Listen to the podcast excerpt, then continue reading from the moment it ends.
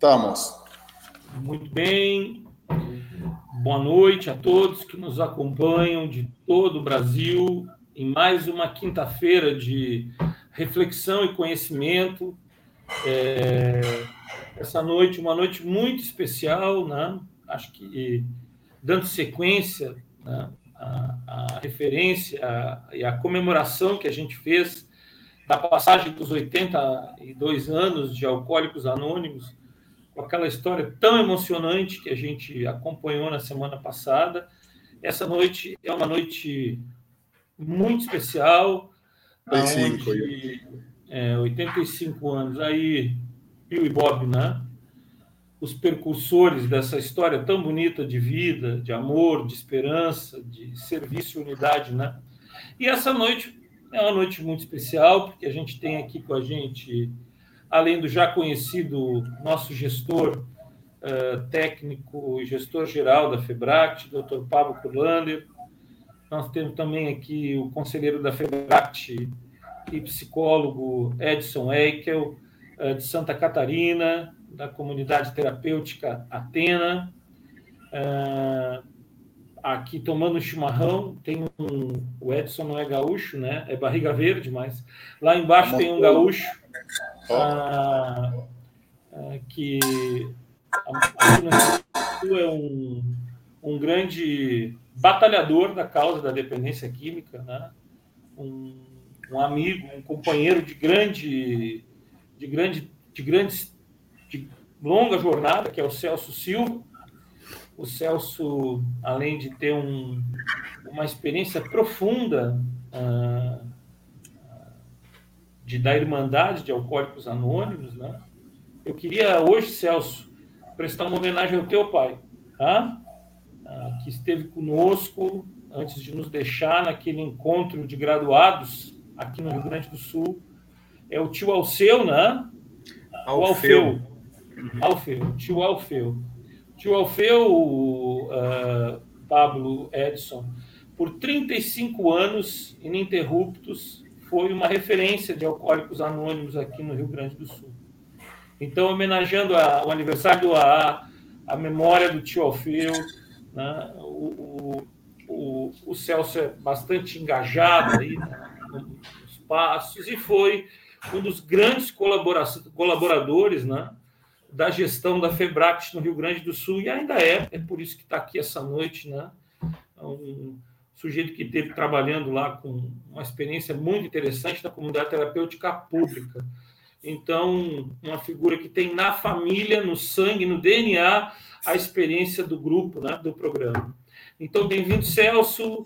Obrigado, o Edson o, e o Pablo já são prata da casa. A minha saudação especial a todo o Conselho Deliberativo da FEBRACT, as comunidades terapêuticas filiadas, a todos vocês que nos acompanham. E o tema hoje não poderia ser outro mais do que especial, que é a jornada, o programa de 12 passos. O Pablo editou um livro ano passado, é um livro que já está preparando a segunda fornada dele, né? Um livro que abordou, fez uma releitura dos 12 passos para a comunidade terapêutica e para graduados. A comunidade terapêutica Atena do Edson está implantando esse programa e a gente tem aqui quatro experiências né, eh, de que esse programa é um programa muito bem sucedido. Né? Ele funciona e ele dá certo. Então, ao nosso presidente Luiz Roberto Sdóia, em nome do nosso presidente, da família Febract, da família Padre Haroldo, um abraço a todos vocês. Hoje eu vim dar um oi, fazer a apresentação, desejar boa sorte e procurando, né, através da prece da meditação, melhorar o meu contato consciente com o poder superior, na forma que eu o entendo, né, rogando apenas o conhecimento uh, da vontade dele em relação à minha própria vida e força para realizar essa vontade. É o que eu desejo a vocês os três e a todo mundo que vai acompanhar esse trabalho. Eu vou saindo daqui, senão eu falo demais e aí eu vou atrapalhar. Bem-vindo, Celso. Obrigado. Um, um abraço, sucesso aí, tá? Tchau, Pablo. Obrigado. Tchau, Edson.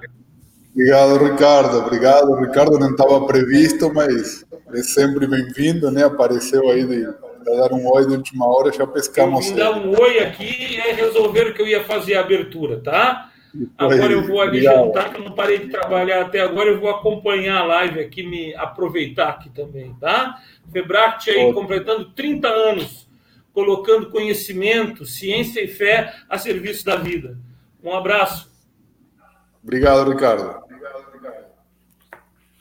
Ok, bom, então nós vamos dar continuidade, né? Boa noite a todos. Eh, o Ricardo já, já fez né, a saudação inicial. Eu quero né, agradecer aqui, em primeiro lugar, a audiência de todos, né, todos vocês que estão nos acompanhando. Já, já deu para ir vendo aqui nas mensagens, né? de vários estados, de todas as partes do país, do Rio Grande do Sul, Santa Catarina, Paraná, Amazonas, né, Minas Gerais, São Paulo. É, desculpem se passou algum ainda, agradecer de novo a presença do Elson, né, que ele já, já é de casa, né, já, já participou de, de live aqui com a gente, e o Celso, que já foi apresentado também né? Uma palavrinha inicial de vocês, Elson e Celso, e aí começamos. Tá sem áudio. Elson. Pode ser o Celso aí fazer as honras aí, convidado aí. Ótimo, vai Celso. Então tá. Uh, boa noite a todos, né? Estão me ouvindo bem? Está me ouvindo bem? Vai. Tá, boa noite a todos. Então, a saudação especial na FEBRAC 30 anos, né? Uh, é uma honra muito grande estar aqui junto com o Pablo uh, e com o Edson, que tem um trabalho, os dois têm um trabalho muito dignificante na área da dependência química.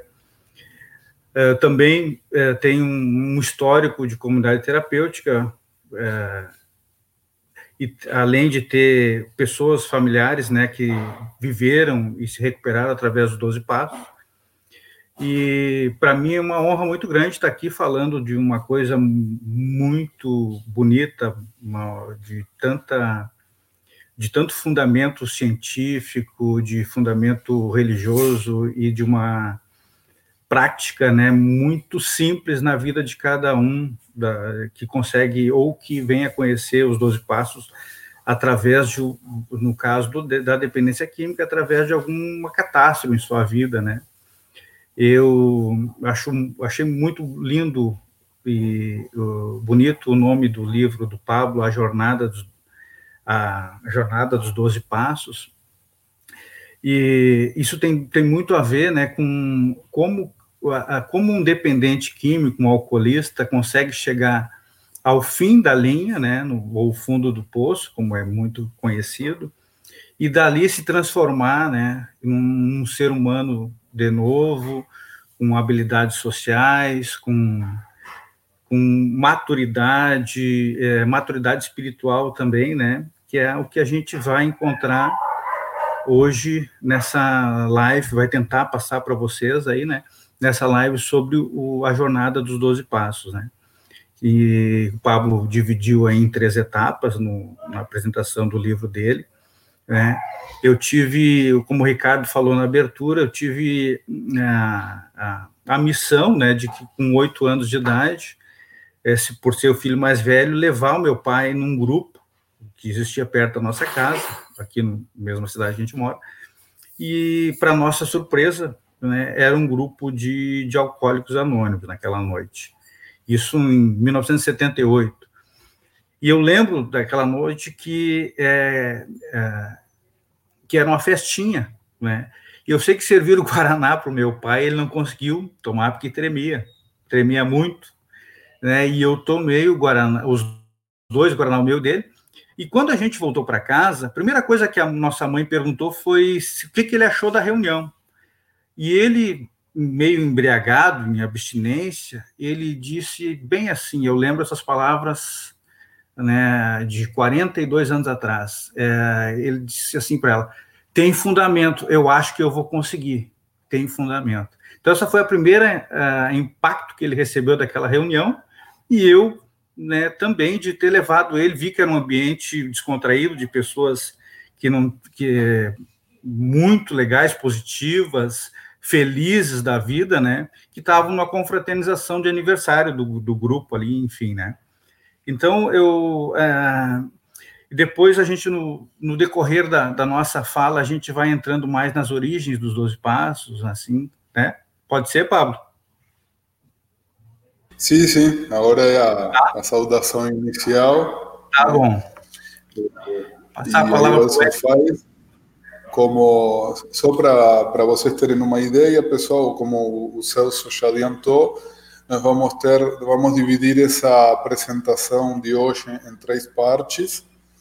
Eh, a primeira, nós vamos falar um pouco da história do AA, dos 12 Passos, de como isso tudo surge. Eh, depois, num segundo momento, eh, vamos falar de, dos 12 passos propriamente, né, como eles estão no livro, né, vou apresentar o livro, já perguntaram aqui como que compra o livro, vamos explicar isso também, eh, e a experiência também disso na, nas comunidades terapêuticas, né, como isso se aplica, por que é importante, né, eh, e como o Ricardo já disse, o Edson, né, que e gestor da comunidade terapêutica Tênis Mafra e presidente da Associação Catarinense de Comunidade Terapêutica, que implantou já na sua comunidade esse programa, né? vai contar um pouco também como ele funciona na prática. É, e, obviamente, como sempre, né? depois vocês vão ter acesso aos slides, vão ter acesso a todo esse material, tá bom? Obrigado, Celso. Edson, palavras iniciais. Tá bom, Pablo, obrigado. Boa noite a todos. É uma satisfação dividir esse espaço aqui com o Celso, né? Me parece que é um exímio conhecedor do, dos Doze Passos. Com meu amigo Pablo, que a gente já fez outros, outras lives junto. E honrar aqui muito o nosso presidente Beto Esnoia, e também a minha delegada aqui de Santa Catarina, Roseli, que eu acho que até deve estar ligada aí, que eu já vi que ela mandou alguma coisa. Então, não só ela, mas os demais aqui de Santa Catarina, no qual nesse momento faço, represento eles. Então, é, acho o tema relevante até pelos 85 anos, né, da Irmandade de AA, que deu início a tantos outros trabalhos, né, que foi espelho para muitos outros trabalhos, que já ajudou muitas pessoas, né, uma experiência bastante social, né, que acho bastante relevante quando a sociedade se organiza para resolver seus problemas, uh, tem um resultado muito mais eficiente, eficaz, quando a própria sociedade dá uma resposta e, e os grupos de e DNA, enfim, e, e demais, como Amor Exigente, me parece que tem essa, essa condição, né? Então é sempre bom estar aqui representando também né, a FEBRAC, o Conselho, e também exemplificando que aquilo que o Ricardo disse na, na abertura, que nós estamos é, movidos pela ciência e pela fé. É, os Doze Passos é, têm uma experiência espiritual nesse, nesse conhecimento através dessa jornada, né? que eu também concordo com o Celso, o nome é bastante sugestivo, então, eu, eu vejo que a, nesse momento, é, não só a ciência que vai se fazer presente nesse, nessa discussão, mas também a questão empírica e humana trazida né, na simplicidade dos, dos 12 passos. Eu acho isso muito interessante e bastante espiritual. Até quando conversei com o Pablo, a minha ideia aqui nesse, nessa live é, trazer a experiência como psicólogo, é, que acho que também tem algumas divergências em relação a isso, que o psicólogo não pode utilizar os 12 passos, eu, num certo momento, eu quero falar melhor sobre isso, e, e, e também trazer uma, uma coisa que acho que o, os 12, a leitura do Pablo trouxe um, uma, uma visão bastante é, esclarecedora, me parece, sobre isso, né? Então, eu, eu saúdo a todos vocês que estão aí ligados, né? São bastante pessoas aí, eu, a todos aqueles que de alguma maneira é, são, são de Santa Catarina, aqui que estão vários aqui, Goiás, a, a Shell e tantos outros. É sempre um prazer poder nos comunicar com vocês através da, da live, né? À distância, mas ao mesmo tempo parece aconchegante, né? No, na biblioteca de casa, no espaço de casa, no Celso da casa dele, parece que a gente traz as pessoas para dentro, dentro do nosso espaço, o que é muito salutar para a vida de todos nós, né? essa convivência caseira e que faz tanta diferença na vida das pessoas. Né? Então, muito obrigado, Pablo, mais uma vez pela confiança de poder estar aqui conversando com vocês e discutindo esse tema, aí, tá bom? Vamos em frente. Legal, obrigado, Edson. Então, nós vamos começar. Eh, primeiro de tudo, né? Então, onde começa essa história? Né, que é importante eh, começar pelo começo, né? E aí vamos aproveitar bastante né, da experiência aqui da, do Celso, que, que, é uma enciclopédia de, de história de AI, 12 passos, né, Celso? É, então, os 12 passos começam, né, como, como muitos aqui com certeza já sabem, né, e, e devem conhecer, começa né, a primeira publicação aí em 1939, com a publicação do livro azul, né, depois da fundação do Apple, o Bill que vamos ver um pouquinho mais agora, né, é, e é importante essa data né, é, para a gente ter clareza de que, é, como vamos ver agora, né, o programa dos 12 Passos, não sendo um programa religioso, mas sim um programa espiritual, como se fala né, com muito orgulho, inclusive, né, pelos próprios membros, mais né, é, assíduos, mas da raiz né, dos alcoólicos anônimos e dos narcóticos anônimos também. Né, quando a gente fala que não é um programa religioso, nós estamos dizendo, né, o, o grupo, né, o próprio conceito né, e a filosofia do grupo está querendo apontar para a ideia de que não é um programa baseado em dogmas e regras, como as religiões, eh, além de todos os princípios espirituais, as religiões todas as religiões apontam para uma série de regras e dogmas e bases de comportamento e daquilo que é permitido e não é permitido. Quando se fala de programa espiritual, se fala de algo muito mais amplo, né?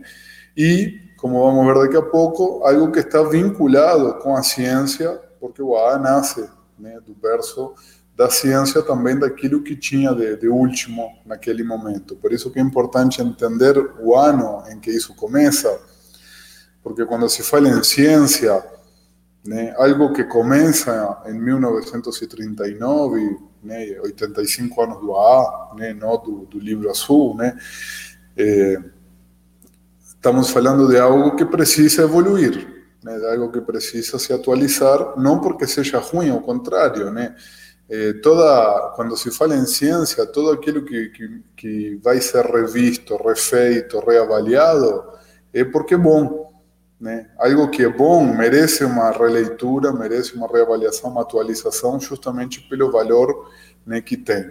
Tá? Tanto é né, que esse programa é utilizado hoje né, no mundo por uma infinidade de outros grupos. Né? Nós temos hoje no mundo mais de 150 tipos de irmandades diferentes que utilizam o programa dos 12 Passos né? obviamente para mais de 150 tipos de compulsões diferentes, não? ou seja, né, que é um programa eh, iluminado né, que se aplica praticamente para né, qualquer tipo de distúrbio, de transtorno de controle de impulso, de dificuldade de lidar né, eh, com eh, a relação com pessoas, com objetos, com substâncias que podem se tornar né, de base adictiva, de base dependente. Tá? E aqui, é, agora então, o Celso né, vai nos falar um pouco de, dessas personalidades que, que participaram dessa história, né, Celso? Né, que foram criando o AA junto, porque muitas vezes, para quem não conhece tão profundamente a história, parece que o Bill e o Bobby se juntaram, falaram, ah, vamos criar da nossa cabeça uma coisa e vai ser assim, né?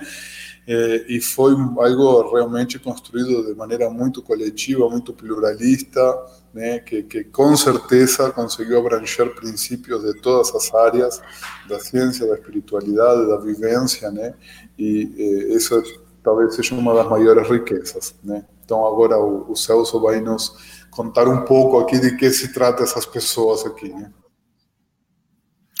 Então tá, esse é o grande, famoso, né, Frank Bookman. Ele era um, a história dele é muito bacana. Ele, ele nos deixou praticamente na cara do gol, né, para o Bill e Bob fazerem essa grande obra que a gente tem até os dias de hoje. Mas acho interessante contar um pouco da história dele. Ele nasceu na Pensilvânia, né, e de pais protestantes e foi estudou sempre escolas evangélicas e tal. E bem cedo ele se enganjou no trabalho uh, religioso, altruísta e de congregação de meninos, né, escolas e tal. Então aconteceu um fato interessante na vida dele que na, na, na literatura de pesquisa que tem que que antecede Alcoólicos Anônimos, né, fala que foi através do ressentimento. Ele a, a, a escola estava passando por algumas dificuldades financeiras e tiveram que, que reter e diminuir o, o, os gastos com a alimentação dos jovens, dos meninos, e também demitiram ele, né? Ele foi demitido. E com isso ele se frustrou muito, né? Largou, é, é, ficou muito frustrado, muito triste com isso e abandonou essa, esse movimento que ele participava, né? E foi, foi, foi então que ele foi estudar e foi conhecer a Europa, né? E num determinado dia, ele, numa palestra do Exército da Salvação é, na Europa, uma senhora chinesa, a palestra tinha 17 pessoas, né? Bem simples. Essa senhorinha, no seu, no, no seu testemunho, no, no seu depoimento, tocou tão fundo nele que ele percebeu o enorme abismo que ele tinha criado entre ele e o Deus da sua da religião dele, né? E todo o ressentimento que ele carregou por muitos anos em relação aos professores, o administrador daquela escola. Daquele momento em diante, ele começou a fazer cartas de reparações aos professores, né? Lá da, da Pensilvânia, da, né, onde, da, de Nova York, onde ele, né, onde ele participou das escolas e ajudava as crianças e começou a desenvolver um método né, para é, chamado grupos, como ele estudou na, na, em Oxford, né, ele, ele vo, volta para os Estados Unidos, ele começa a criar. Uh, o, o, nos Estados Unidos havia uh, a, a, não havia nenhum tipo de tratamento ainda para o alcoolismo, e, e já havia uma preocupação muito grande do Estado, né, para com essas pessoas. A primeira intenção, a visão que, que, o Estado tinha americano do bêbado era de tirar ele da rua, e eles tiravam ele da rua, ele ia morrer e deu ia estar resolvido o problema, né? Essa é uma visão já dos grupos que antecederam os Oxford, que eram os washingtonianos. Depois eles perceberam que tirando aquele aparecia outro, né? E eles foram criando regras, né? Então vamos criar um movimento para tirar aquele, mas aí aparecia a família daquele bêbado que estava na rua. Daí aquela, aquela família tinha filho, tinha tudo, foram criando muitas regras. E essas regras dos que antecederam os Oxford eram muito moral, né? Eram para não enfeiar a sociedade, né? Para que aquelas pessoas não ficassem caídas, né? E geralmente as pessoas que faziam aquele tipo de abordagem eram pessoas ligadas a, a, a altos níveis da sociedade, né? Eram advogados, eram grandes palestrantes, né? Inclusive, eles eram profissionalizados nos grupos Oxford para uh, para nos washingtonianos, né? Para que essas pessoas recebessem a mensagem. Eles promoviam os encontros, tá? E o Frank Buchman, ele acolheu desse movimento washingtonianos um, quatro, quatro títulos absolutos, não sei se dá para mostrar aí, né? Que para o cara se recuperar, né? Uh, eu vi no próximo, Celso. Ah, são, são esses aqui, mas. Tá, não, tudo bem. Mas vamos continuar. O Frank Buchman, ele começa a ficar muito, uh, muito conhecido na Europa, porque ele, uh, muito famoso, né? E, e, a, e a, o programa dele começa a dar certo. e vejam bem que é mais ou menos no início dos anos 20, ali em 1918, 1920, 28, né, que é o período da Primeira Guerra Mundial. E os grupos Oxford, é,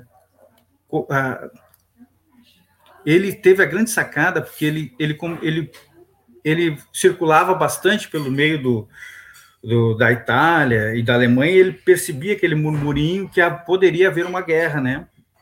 E ele tentou se aproximar dos, dos amigos do Hitler e tal, para oferecer o programa né, do, dos grupos para enviar.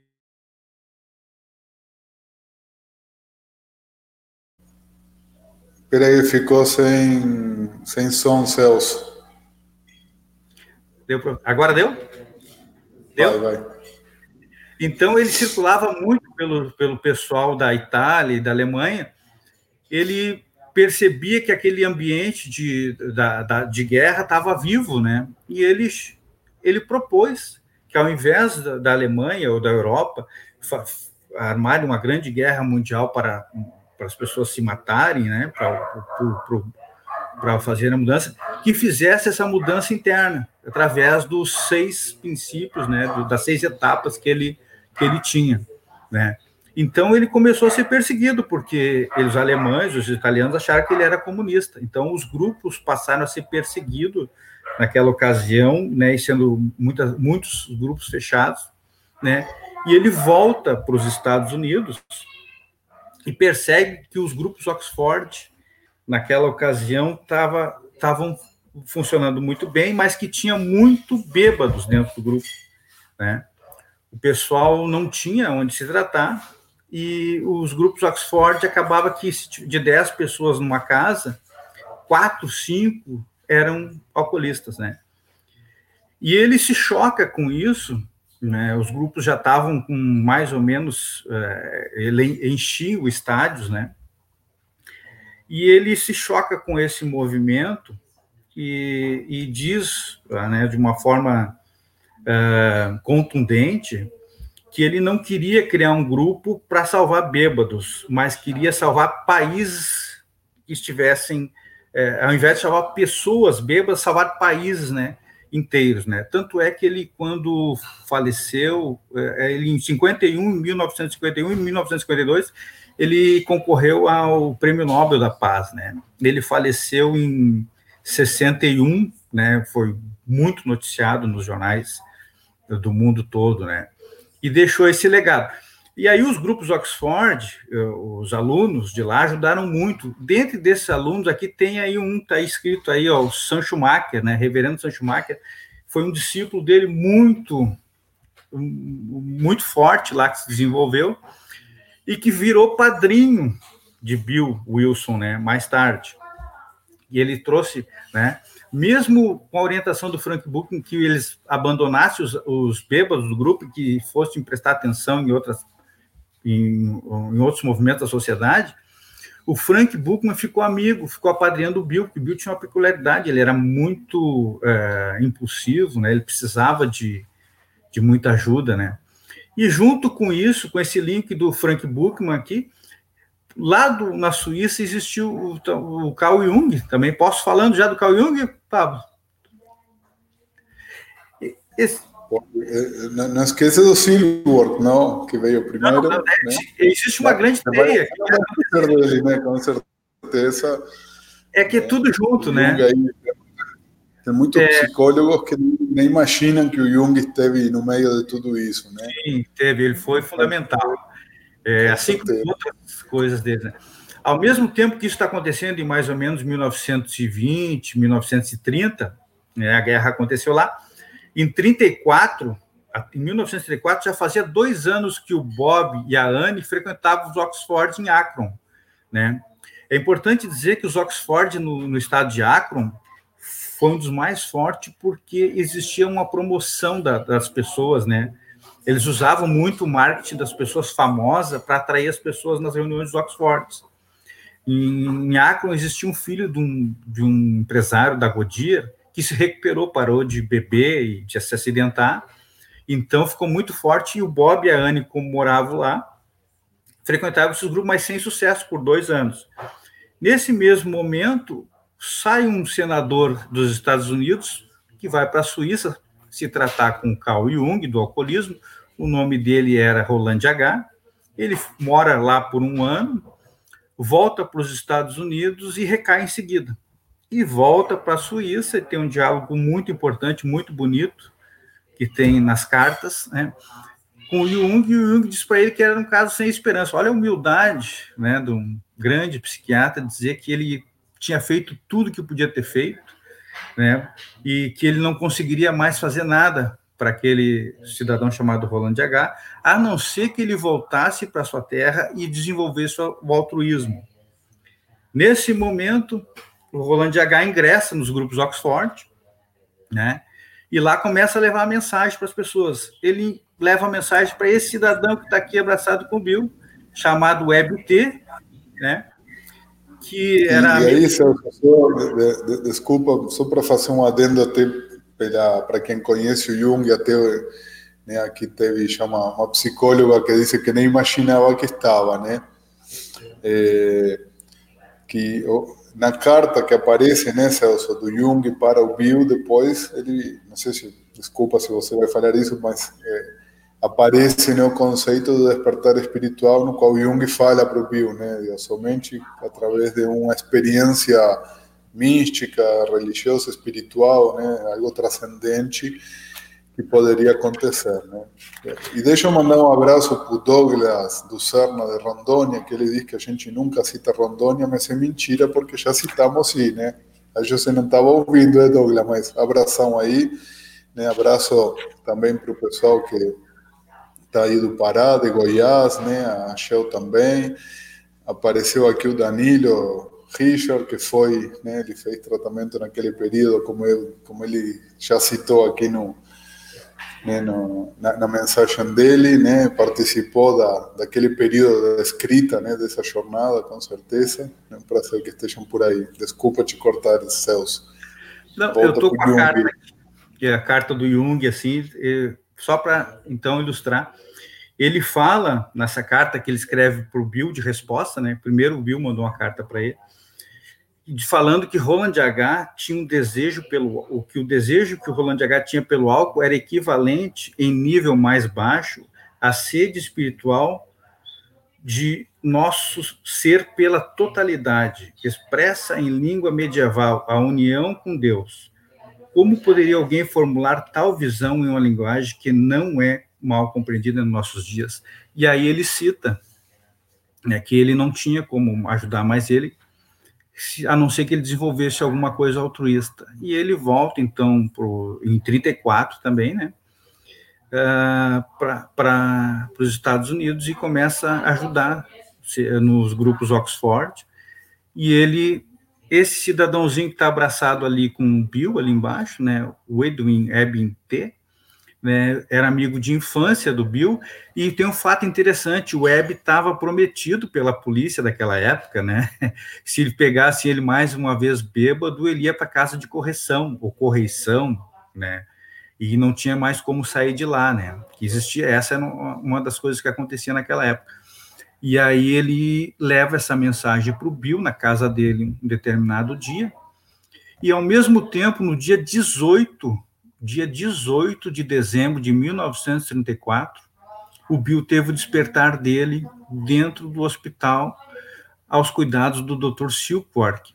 Cabe ressaltar também que ele era um, um, um psiquiatra, né, neuro, um neuro especialista em alcoolismo. Então, vejam bem, em 1934, um especialista em alcoolismo, né, é, era raro, né, então o Bill, toda vez que recaía, voltava para lá, e nesse dia ele, o Web visitou ele e foi embora, e ele ficou com vergonha ou com raiva, alguma coisa nesse sentido, que talvez o Web fosse evangelizar ele, né, naquela visita no hospital, fosse falar coisas que é muito comum dependente químico ouvir de um pregador, né? Por isso que talvez uma coisa que não funcionasse muito bem.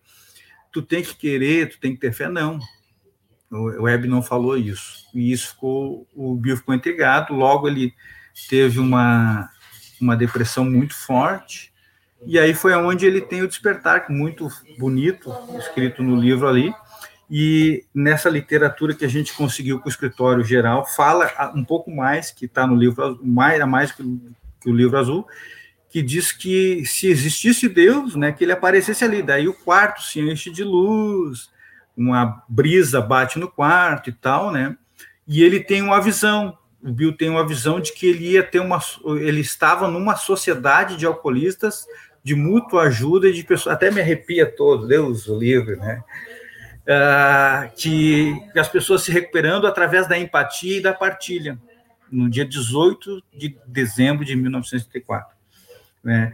E aí, olha a sacada do Dr. Silker, que é carinhosamente chamado pelo, pelos AAs daquela época, o doutor baixinho, que ele era bem baixinho, o doutor que amava os bêbados, né? O doutor Silker escuta a história ah, do livro. Destaque, Celso, o nome do livro, né? The Little Doctor Who Loved Drunks. Justamente é. isso, né?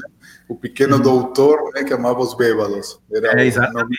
Livro, né? É, e ele e ele ouve atentamente a história do Bill e percebe que os olhos deles naquele momento eram diferentes e diz e o Bill desconfiado que ele estava não acreditando na história dele e o Bill diz e seja o que aconteceu aqui eu não sei o que aconteceu aqui nessa manhã mas que tu tá diferente tu estás te agarra com isso e vai em frente então desde aquele dia em diante o Bill entrou em recuperação, né? Dia 18 de dezembro de, de 1974.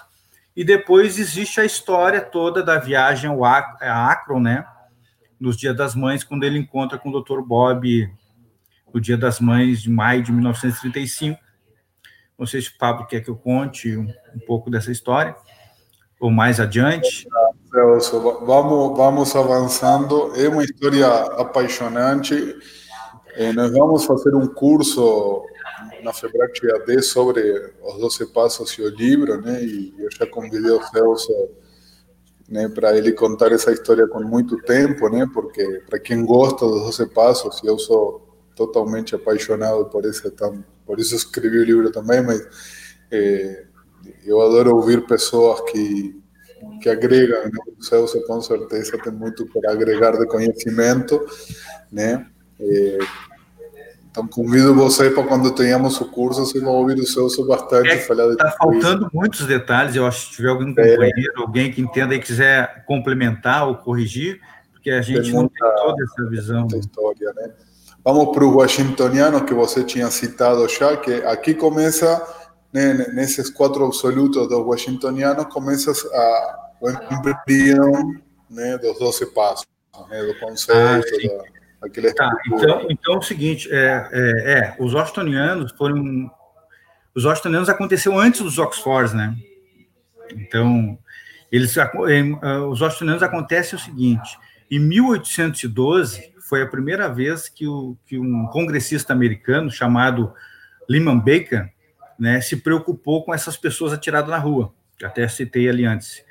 E ele chamou essas pessoas, não sabia que era bêbado, nem independência química, nem nada, chamou de intemperados, que eles não tinham uma temperança, um comportamento temperado, exatamente isso. Tá?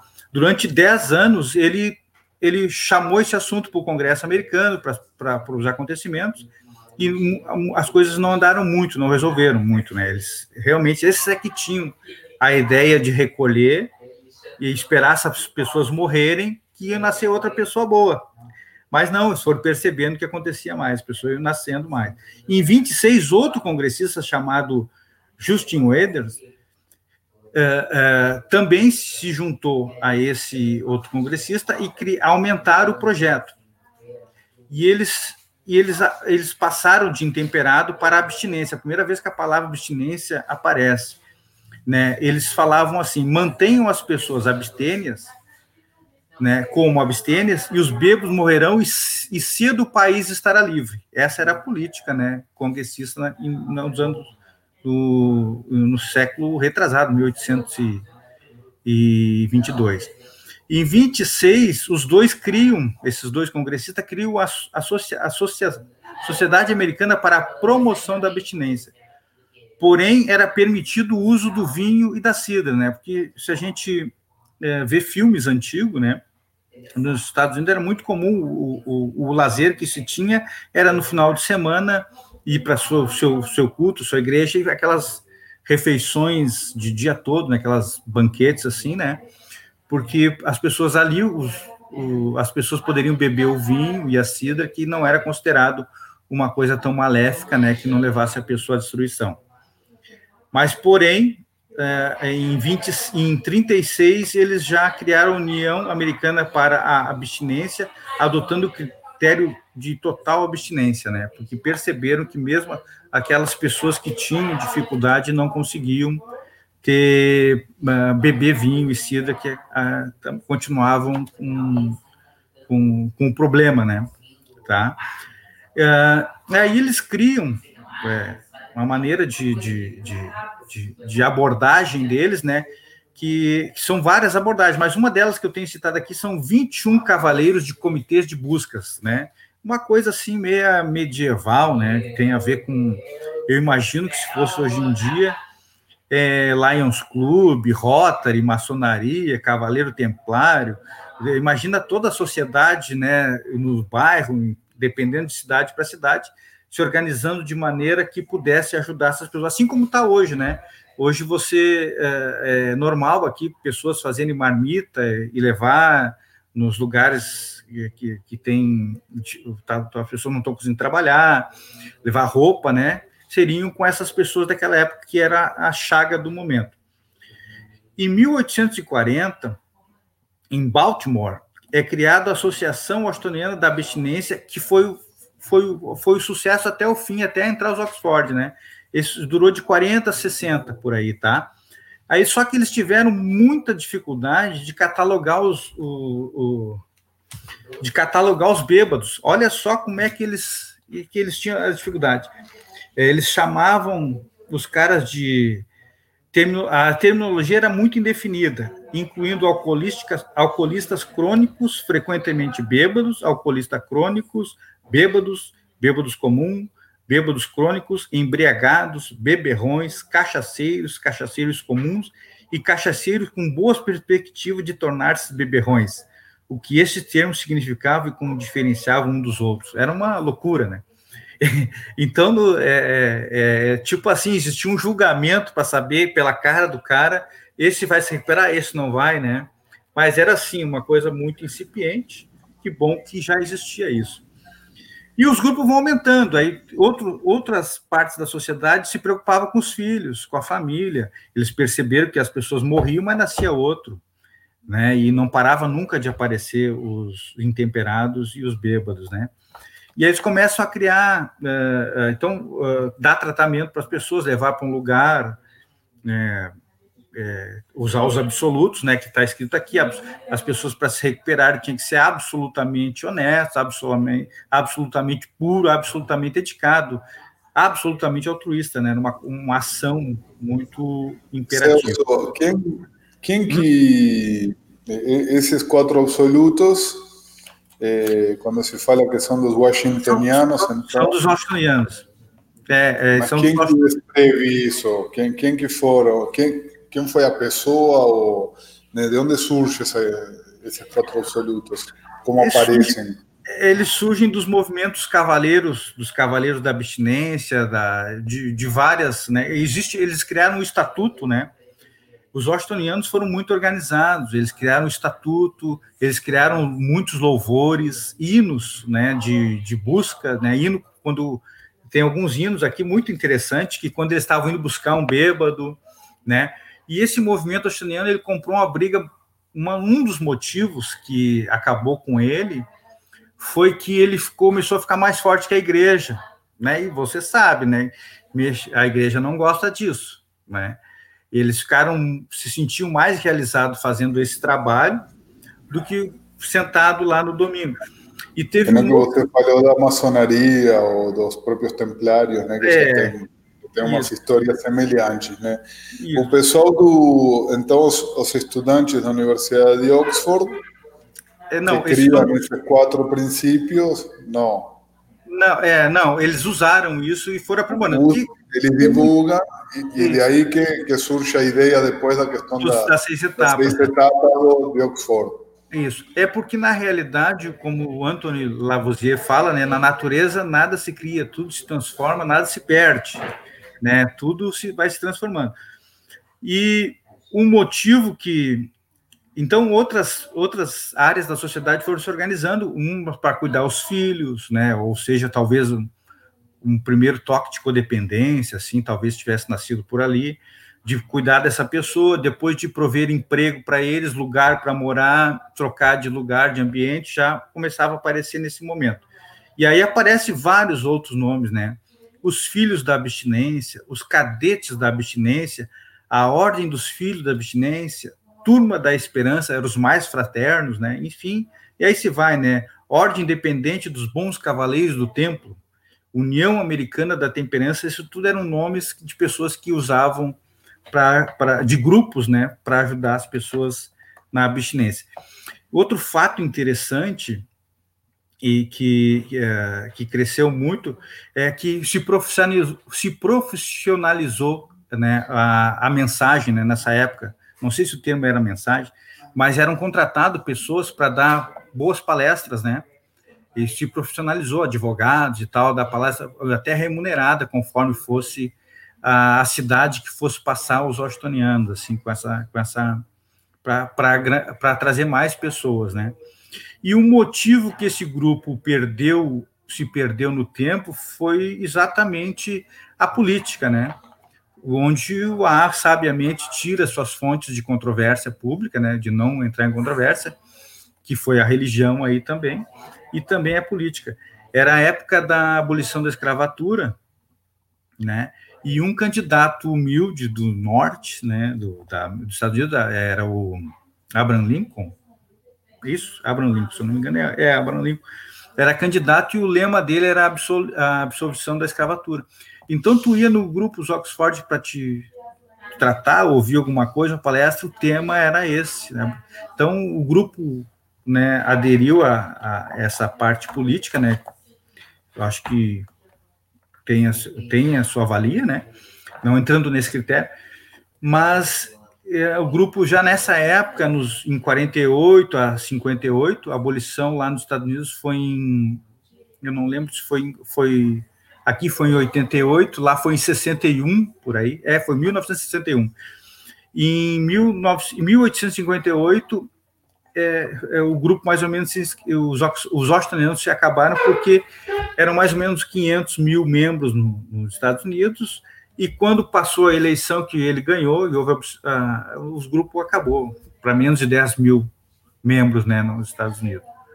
Então, aí que sim nasce a história dos Oxford, né, que, que vem assim, a, a, a, ser o que a gente ganhou de presente com o Sam Schumacher, que mesmo uh, a pedido do, do, do Frank Booking que deixasse os, os AAs de fora, né? E ele, ele se arriscou né, no, no, na, ele, no, ele criou um projeto, um trabalho em Nova York chamado uh, Fé e Trabalho, né, na Igreja do Calvário, onde ele apadrinhava o Bill. Né?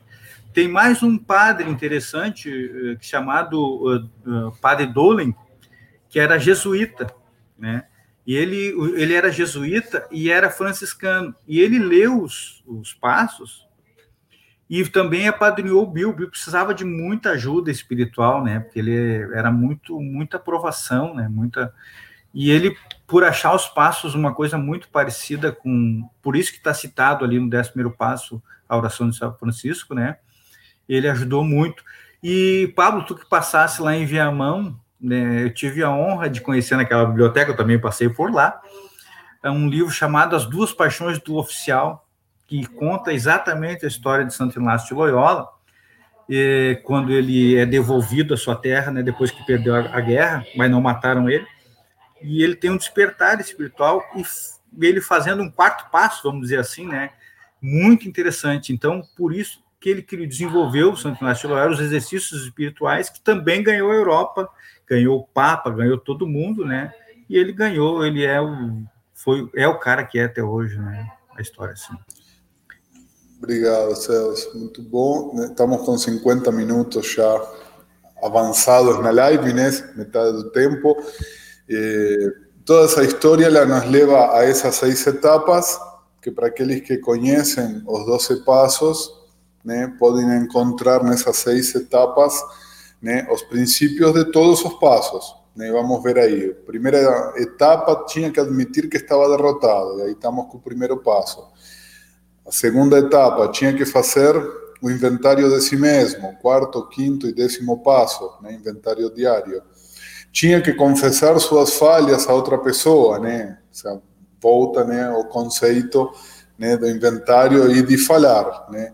Tinha que reparar os danos causados, oitavo e nono passo, achar uma forma de dar de si mesmo sem usufruir de benefícios pessoais, que obviamente estamos falando do décimo segundo passo, e o sexto, é, a sexta etapa, né, a questão da, da, de orar a Deus que achasse né, é, o poder para apoiar esses simples preceitos que estamos falando aí de todo o processo da espiritualidade, do segundo, do terceiro, do décimo primeiro passo, né? E também do, da mudança de comportamento do sexto e do sétimo, tá?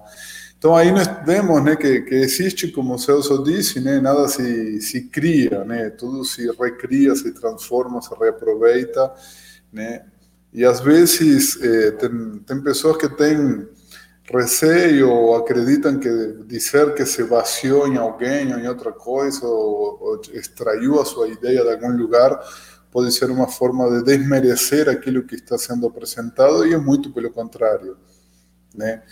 Inclusive, quando a gente fala de qualquer trabalho científico, um trabalho científico sem referência, ele deixa de ser científico, né? Você precisa ter uma referência de alguém que que já avançou para você né, pegar a carona aí de onde um termina e dar continuidade daí para frente, né? É, essa história é apaixonante para quem gosta, né, com certeza. Né, vocês podem ver aí que o Celso tem um, né, essa paixão e esse conhecimento que misturados podem nos deixar o dia inteiro né, ouvindo e falando disso. Né, muito obrigado, Celso, por, por toda essa né, toda essa enxurrada aí de, de conhecimento e de, de, paixão pelo assunto, ele vai continuar contribuindo. E vamos falar um pouco então do livro, né? Alguns perguntaram já como consegue esse livro, vocês podem solicitar eh, aí por essa WhatsApp, né? Ou pelo e-mail eh, da editora, né? Que é esse que está passando abaixo. Eh, eu vou falar um pouquinho do livro aqueles que já leram, né? Pelo que eu vi nos comentários, né, várias das pessoas que estão nos assistindo é, já leram o livro, já tiveram esse contato, né, com o livro. Aqui, boa noite, Ricardo. Ricardo também é o Leão, é um dos que participou daquele processo inicial, também passou por por toda essa caminhada, essa caminhada nos primórdios, né? É, muitas vezes, né, é, ou perguntaram, muitos podem pensar, né, como que pode alguém é, ousar fazer uma releitura né, dos 12 passos, né, sendo um programa tão completo, tão, né, é, com tanta história, né, é, será que fazer uma, uma releitura, uma versão é, com algumas modificações ou acréscimos é uma forma de dizer que aquilo que está escrito na literatura não estava certo e então precisa ser reescrito e falado novamente, né?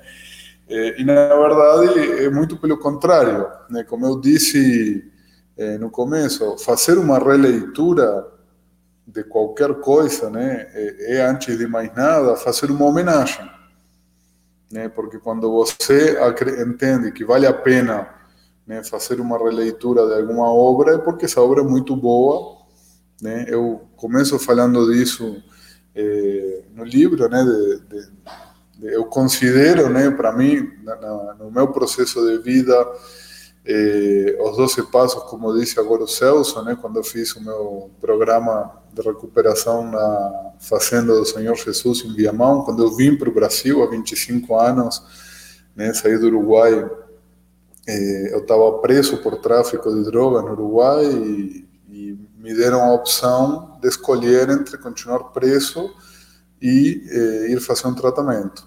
Né? Tem toda uma história um pouco mais complexa de como isso vai para como que, que isso acontece. Está escrito na, no prefácio do livro, né? Eu conto um pouco mais detalhadamente. É, e eu, muito contragosto, aceitei ir para esse tal de, de, tratamento, que eu não acreditava que, que nem que eu precisava, mesmo estando preso, nem que ia fazer alguma diferença na minha vida, mas né, para evitar a pressão familiar, entendi que tudo bem, vamos olhar para ver qual é que é né? E depois que eu fui para Viamão, né, é, a primeira coisa que fez sentido dentro de toda a loucura que era uma comunidade terapêutica há 25 anos, num lugar super rígido como era naquele momento, né? É, eu não não falava português, ou seja, levei um tempo até entender o que estava acontecendo também a nível de, de idioma, né?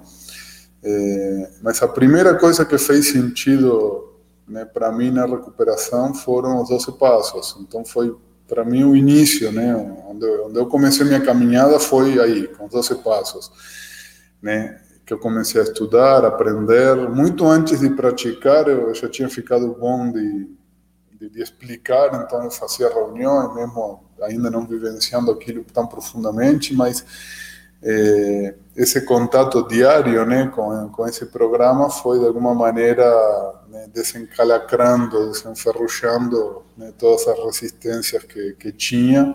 Né? É, e depois, quando eu saí de. terminei o tratamento, né, fui para outra comunidade, depois fui parar numa comunidade do interior de São Paulo, muito pequena, com muito pouco recurso, né? O, o Ricardo, o Danilo, que apareceram aqui já nas mensagens passaram lá comigo, né? E, e quando eu cheguei, né, eu tinha 19 anos, comecei a coordenar essa comunidade, eu não tinha noção de quase nada de recuperação, e a única coisa que eu tinha para mim, que eu podia usar como ferramenta, era os 12 passos, que era o que vinha funcionando para mim. E a partir desse momento, nessa comunidade, a gente começou a, a ter diariamente, né? Era uma comunidade muito pequena, a gente se reunia com meia dúzia, dez pessoas, né? Aí o Marcos Awaz, que é outro né, dos dinossauros lá que passou lá, o alemão, né? Boa noite, alemão. É, e aí, é, dessas discussões, de todo, de todo esse processo de, de pensar junto, de, de ir aprendendo e crescendo junto, né? É, as pessoas do grupo me pediram, olha, escreve para nós tudo isso que a gente está discutindo aqui, tudo que a gente fala, toda essa riqueza de, de reflexões que a gente vem fazendo junto, né? Precisamos disso escrito para para a gente poder é, né, ter mais clareza, estudar isso mais a fundo. E aí, a pedido do grupo, comecei a escrever, mas muito mais para uma questão de uso interno para nós no dia a dia. É, depois disso, bom, fui escrevendo todos eles, depois eh, comecei a escrever um guia de quarto passo, que ele está incluído nesse livro, eh, que foi também a pedido do grupo, né? Cada vez que alguém começava a escrever a, o quarto passo, eu tinha muita dificuldade de, de, de, de, como escrever a sua vida, por onde começa, né? O que, que eu ponho primeiro, não esquecer de nada. E aí comecei a pedido do grupo a criar um guia eh, que está no livro, tem mais de 370 questões para responder, né, que é um roteiro para, para escrever a, a sua história, né. Eh, por mais de dois anos eu fui ouvindo Quinto Passo, já ouvia adiante, né, mas que apareceu o Aguinaldo também, esse bem do comecinho, né, aqui de Avaré, temos uma história longa, né, com o Aguinaldo, Inclusive foi alguém que me recebeu na sua casa quando eu vim para Varé fundar a nova jornada, né? E, e bom, aí ouvindo muito o quinto passo, fui escrevendo todos os itens que contribuíam com que a pessoa pudesse escrever a sua vida de uma maneira mais organizada e surgiu esse guia, sei lá, talvez depois de 300, 400 quinto passos feitos, né, ouvidos né, ao longo de todos esses anos.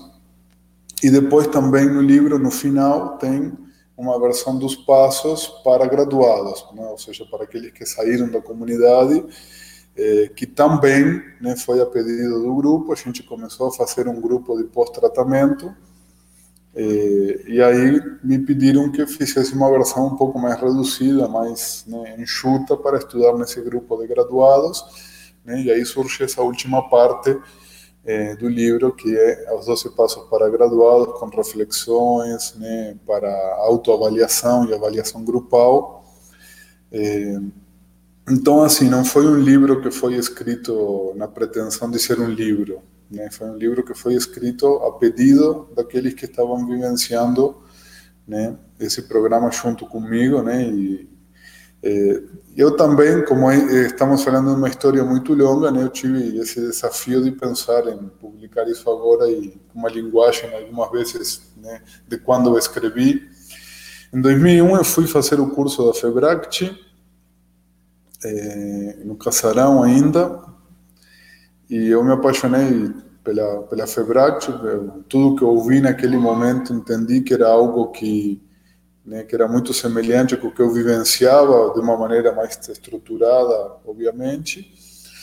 É, e alguma coisa já naquele momento, né, alguma coisa, o poder superior, vamos dizer, né, me disse que eu iria publicar isso com a FEBRAC em algum momento.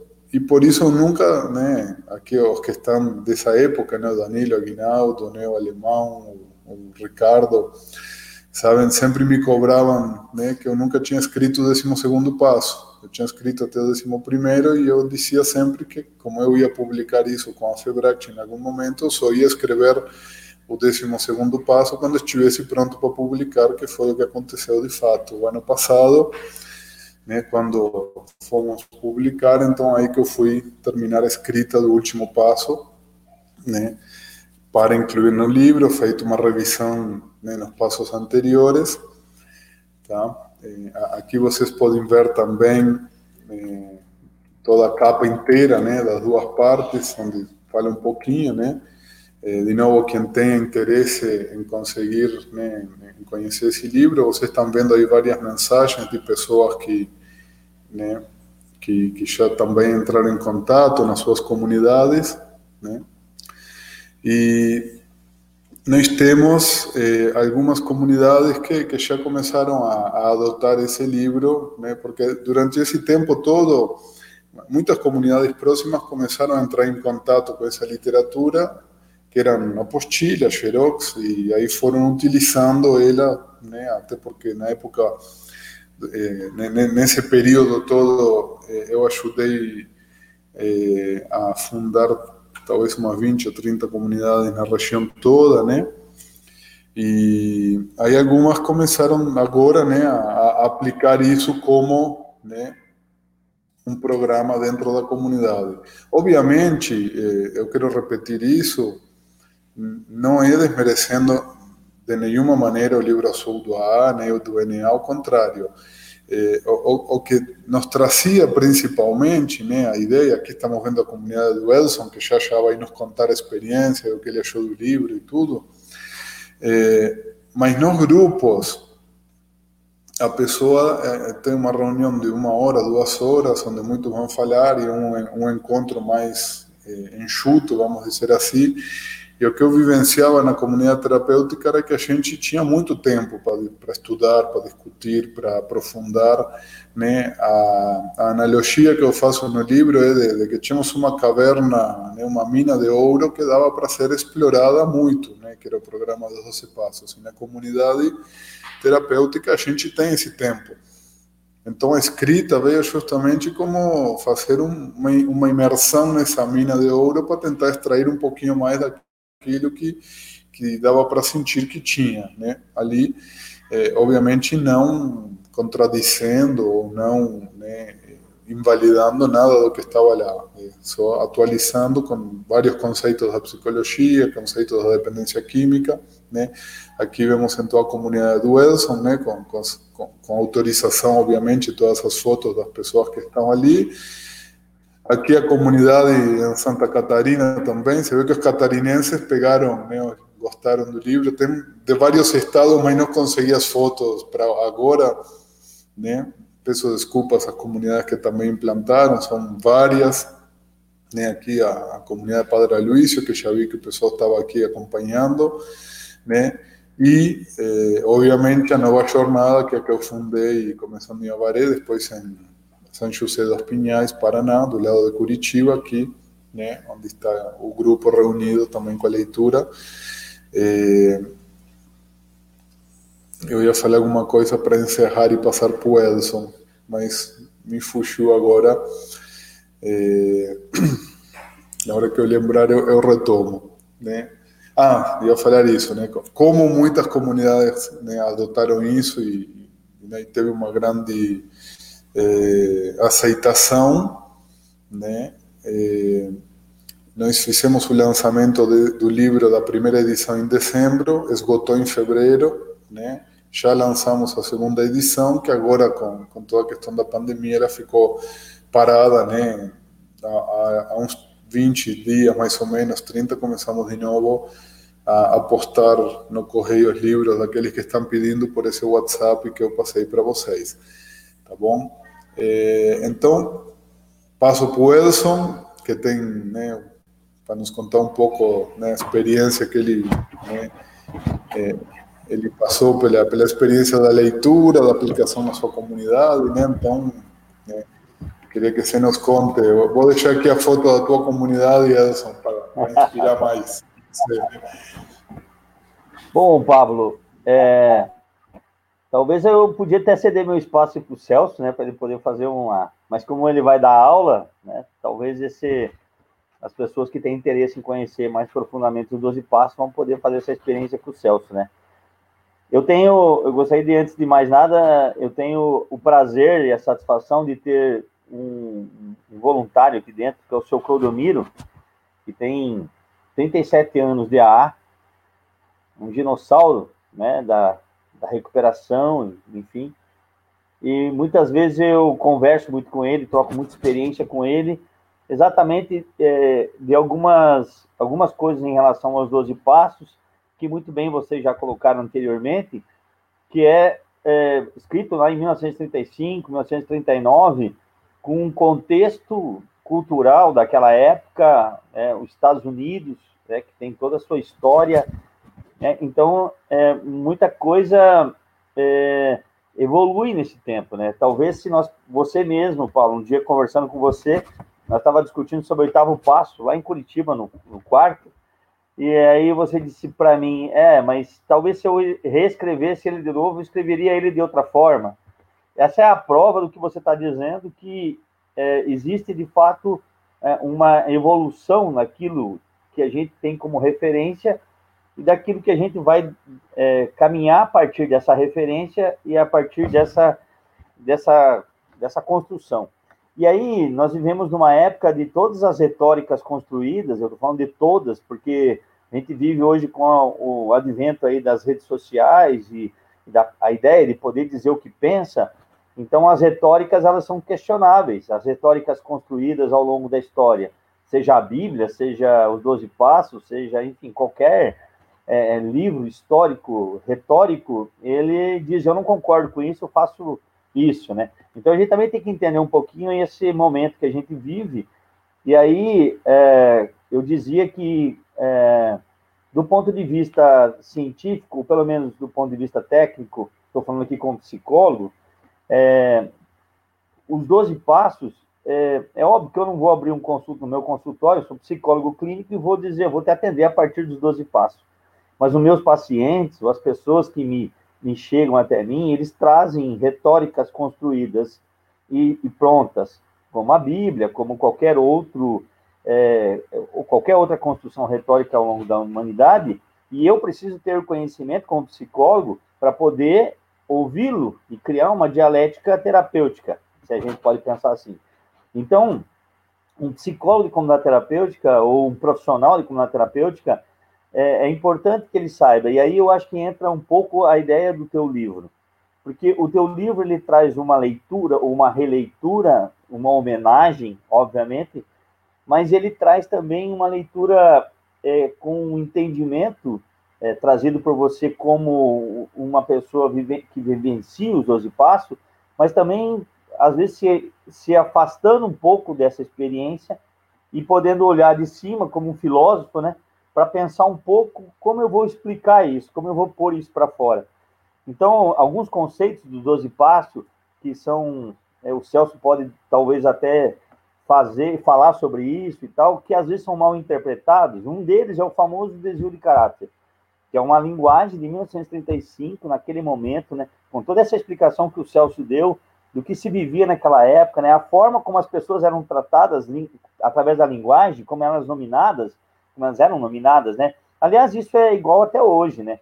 Tudo que o Celso falou ali, ele falou, ah, naquela época havia uma ideia de pôr a pessoa para o tratamento para limpar a rua, sei lá o que, isso existe até hoje, né?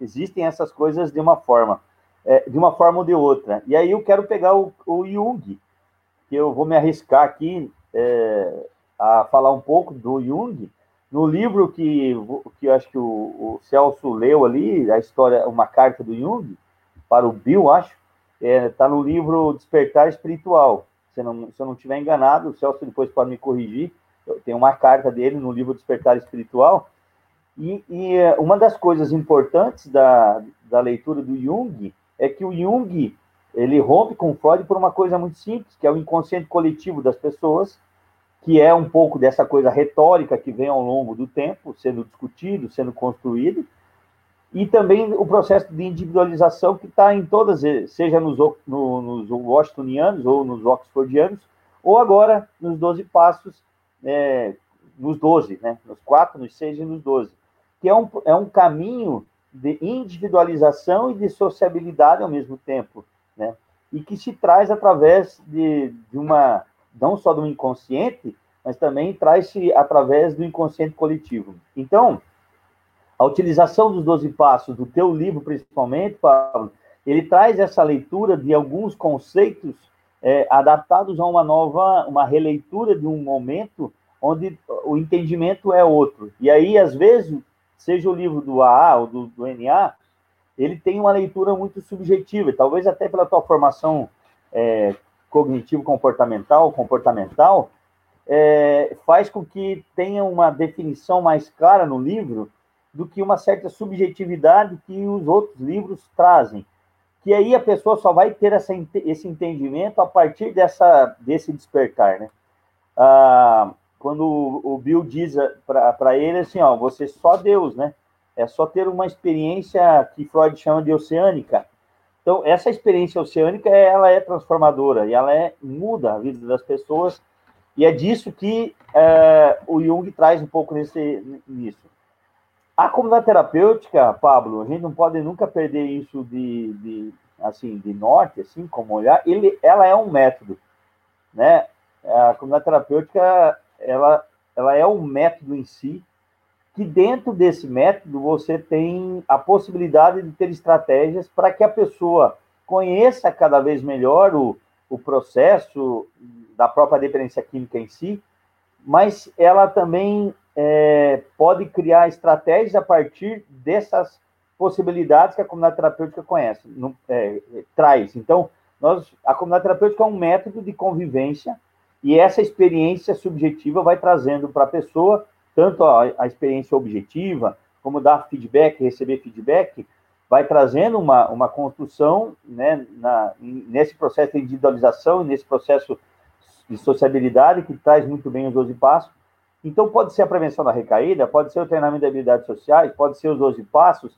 E aí, lá na Atena, nós, nós, nós colocamos os 12 passos, como apresentamos os 12 passos, apresentamos essas outras retóricas já bem estruturadas, e ele tem a possibilidade de escolher isso. E escolher os 12 passos é um princípio da liberdade. Então, da, do processo democrático que a comunidade dá, porque eu venho de uma experiência onde era obrigado a fazer os 12 passos nós éramos obrigados a fazer uma coisa que às vezes eu não queria, que eu não entendia, que eu não sabia, mas que a partir do momento que eu cria a possibilidade dele fazer uma escolha, a gente tem, eu tenho experiência aqui na, na Atena de pessoas que internaram uma vez não é, foram acolhidas uma vez, não quiseram fazer os 12 passos, nem quiseram fazer nada disso, no seu retorno decidiram fazer o, o, a jornada dos 12 passos.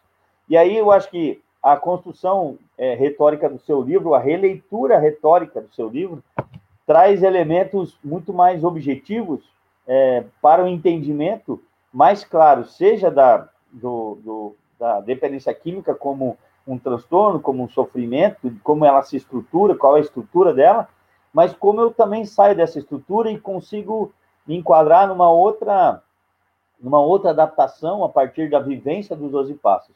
E quando a gente pega um pouco do que o Celso falou aí, dos washingtonianos, dos oxfordianos e dos 12 passos, e quem já faz terapia, quem já fez psicoterapia, e assim, nós somos psicólogos clínicos, é um caminho que a pessoa vai fazendo ao longo do tempo.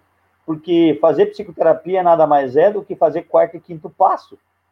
Porque a pessoa vai contando a sua história vai, e vai fazendo um retrocesso à história do passado e vai trazendo para o presente. Então, é, como profissional, eu conhecer os 12 passos, como conhecer qualquer outro conhecimento, qualquer religião, é importante para que eu possa acolher o que esse, essa pessoa me traz. Se ela traz a experiência dos 12 passos, eu preciso acolher essa experiência dos 12 passos e, e talvez devolver para ela de uma forma em que ela possa tra trazer uma transformação. Então, lá na Atena, a grande sacada dos 12 passos em relação aos 12 passos que já existem do ADNA é, é, é que eu, eu, vejo você meio winnicottiano, viu, Paulo? Acho que você podia estudar o Winnicott, porque dona do Winnicott, ele parece ser simples, mas ele mesmo fala, se você quiser me conhecer, vai ter que ser em meio ao caos, porque ele tão simples, às vezes é complexo.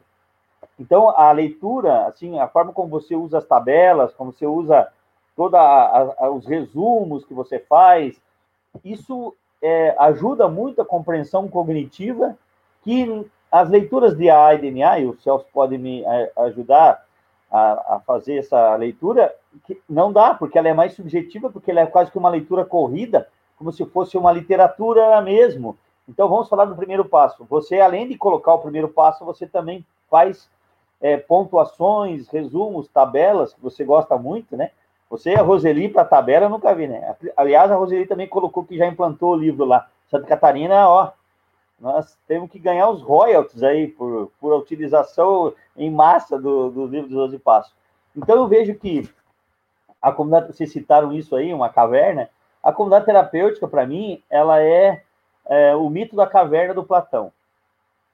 Quando a pessoa entra lá, lá dentro, quando ela entra ser acolhida, ela é como se ela de fora olhasse e visse grandes monstros, grandes sombras, grandes é, situações, inclusive sombras que são têm a ver com o pensamento junguiano, e os 12 passos pode ser uma luz, né, no sentido de trazer a consciência todo o processo de, de, de, vida e também de convivência lá dentro da comunidade terapêutica.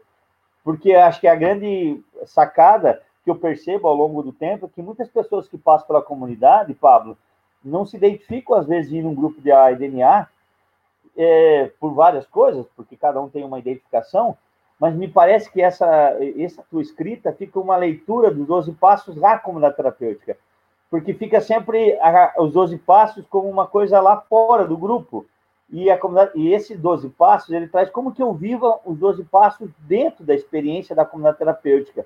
Eu acho que isso faltava para complementar todo esse, esse recheio, que é o, a comunidade terapêutica como um, um, né, um grande lanche, e dentro de, desse lanche tem vários é, ingredientes e aí os 12 passos passam a ser um, um ingrediente interessante para que haja um entendimento da vida dentro da comunidade a partir dessa experiência e dessa vivência. Então, é, acho muito interessante que os profissionais também, Pablo, possam é, ler para que eles possam acolher quando as, as demandas é, dos 12 passos venham para o psicólogo, assistente social, para o enfermeiro, enfim, para quem quer que seja, para que isso possa ser utilizado de forma saudável para o próprio acolhido que lá está.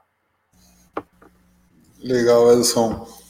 Obrigado. É, tem, tem, um pouco de tudo né, nesse processo, porque, né, como você disse, não, não, é. Eu comecei a escrever isso muito antes de ser psicólogo e de, de conhecer mais em profundidade algumas teorias.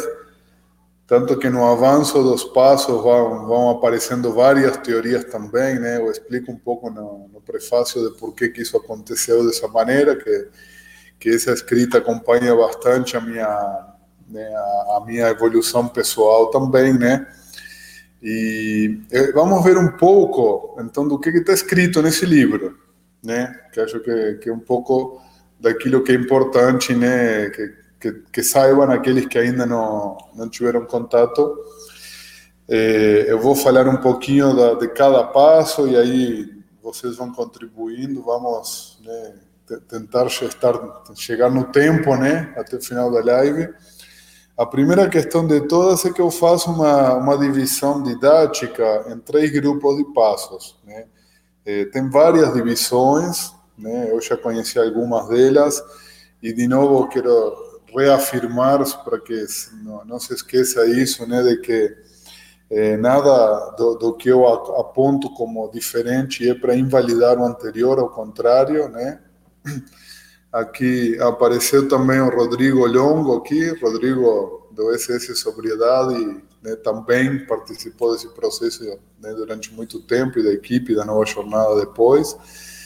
É, os primeiros cinco passos seriam passos de posicionamento, né, na minha concepção do, do processo, é, ou seja, passos que nos fariam enxergar né, eh, a realidade nossa, né, a nossa situação de uma maneira diferente. É, o ser humano e obviamente o dependente químico também mais ainda, né, são muito é, o ser humano é ansioso por natureza, né, e tudo aquilo que demora um tempo para acontecer, que leva um pouco de trabalho inicial de organização, acaba né, tendo uma tendência a, a causar mais ansiedade ainda mas na construção do processo de recuperação, imaginando, eh, vamos pensar na construção de uma casa, né?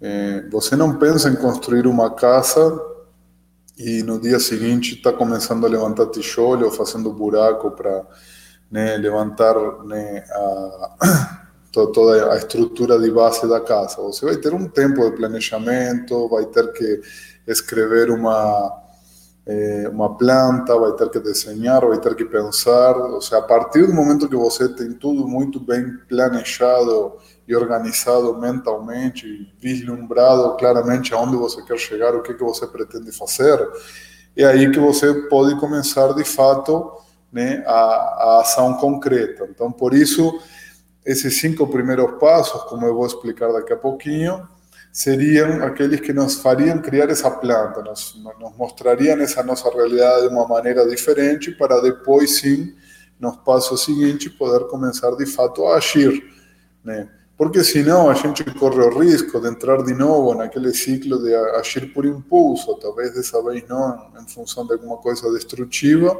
mas por impulso mesmo assim. Né? E ações por impulso, seja né, na direção que for, podem ser perigosas, são perigosas e podem ser destrutivas e autodestrutivas. E os passos de manutenção, obviamente, então depois que né, está construída a obra, né, ela vai precisar de modificações, vai precisar de manutenção, vai precisar de sempre estar mexendo, né?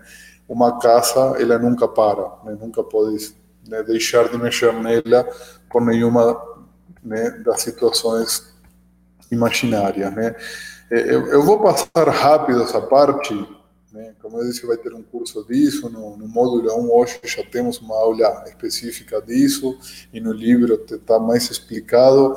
Eu vou manter a linguagem nesses slides que está no livro, que é mais a linguagem dos passos também. Tá? Como aqui, por exemplo, a questão do, de falar da doença, né? que temos muitas formas. O primeiro passo nos reposicionaria, né, ou seja, nos faria olhar diferente para né, o nosso problema, que é a dependência química, né, que talvez no primeiro momento a gente podia, né, como muita gente no início, eh, no início muitos acham que é só parar de beber, eu paro quando eu quero, um problema só da relação do, do sujeito né, com a substância, e o primeiro passo nos mostra que é algo um pouco mais complexo do que isso. O segundo e o terceiro passo nos fazem rever né, o nosso conceito de poder superior, né, o que, que é espiritualidade, o que, que é religiosidade na nossa vida. E o quarto e quinto passo, né, um reposicionamento perante nós mesmos. Então, digamos que depois de enxergar de uma maneira diferente né, é, o problema da dependência química, né, a relação com o poder superior, com a espiritualidade, comigo mesmo, estaria pronto para começar a agir. O primeiro passo, ele nos traz três principais, na minha concepção, na minha leitura, né, três eh, principais olhares novos que muitas vezes não se tem quando se fala no início da recuperação, né? É, que o problema é grave, né? Aí se fala, né? Tem aquela, aqueles três, né? As três características que mais se falam, né?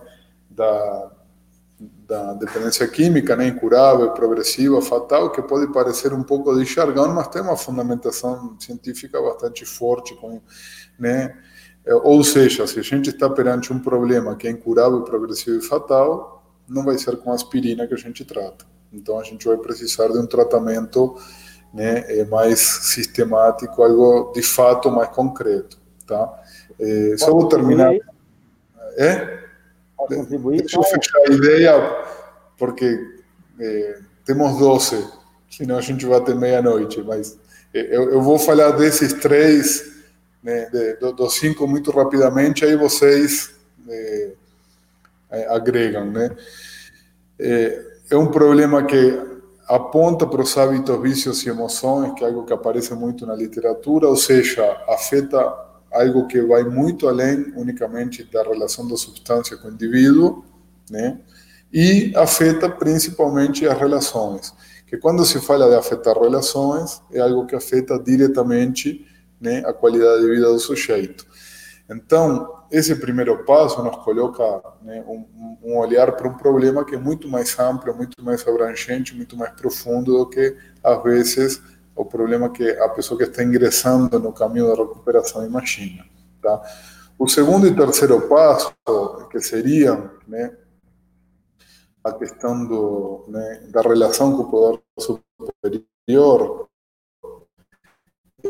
podem até estranhar os que não viram ainda, o que, que tem a ver prazer, raiva com Deus, com poder superior. Mas, se a gente for ver todas as religiões da história do mundo, né, e todas as doutrinas religiosas, elas eh, apontam para maneiras certas ou erradas né, de lidar com aquilo que nos dá prazer, de lidar com a raiva e de como a convivência com o ambiente, com os outros deve ser.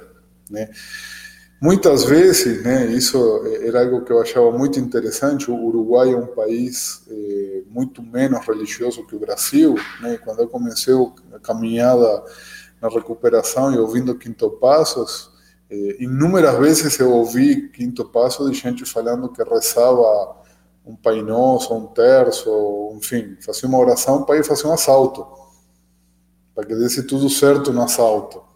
Entende? Então você diz, nossa, mas como que essa pessoa entende eh, essa relação com o poder superior que ele é capaz de rezar para que um assalto dê certo, ou seja, tem uma distorção cognitiva importante. Né? Então, a, espiritualidade, né? e aí o segundo e o terceiro passo nos levam muito para esse caminho, né? de entregar a vida, de entregar as vontades, enfim, de entender o que é sanidade, equilíbrio emocional, que tem todo a ver com como a pessoa lida com o prazer né? que na busca do prazer, que muitas vezes a pessoa se perde, né? então aprender a lidar com o prazer de forma saudável é né, uma das bases da, da, recuperação.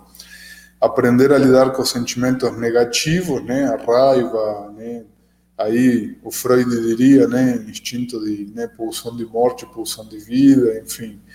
E a convivência, que seria o termômetro, depois no décimo primeiro passo vou falar desse medidor da espiritualidade, né? mas eh, se alguma coisa nos mostra como uma pessoa está na sua recuperação, é como essa pessoa convive com, com os outros.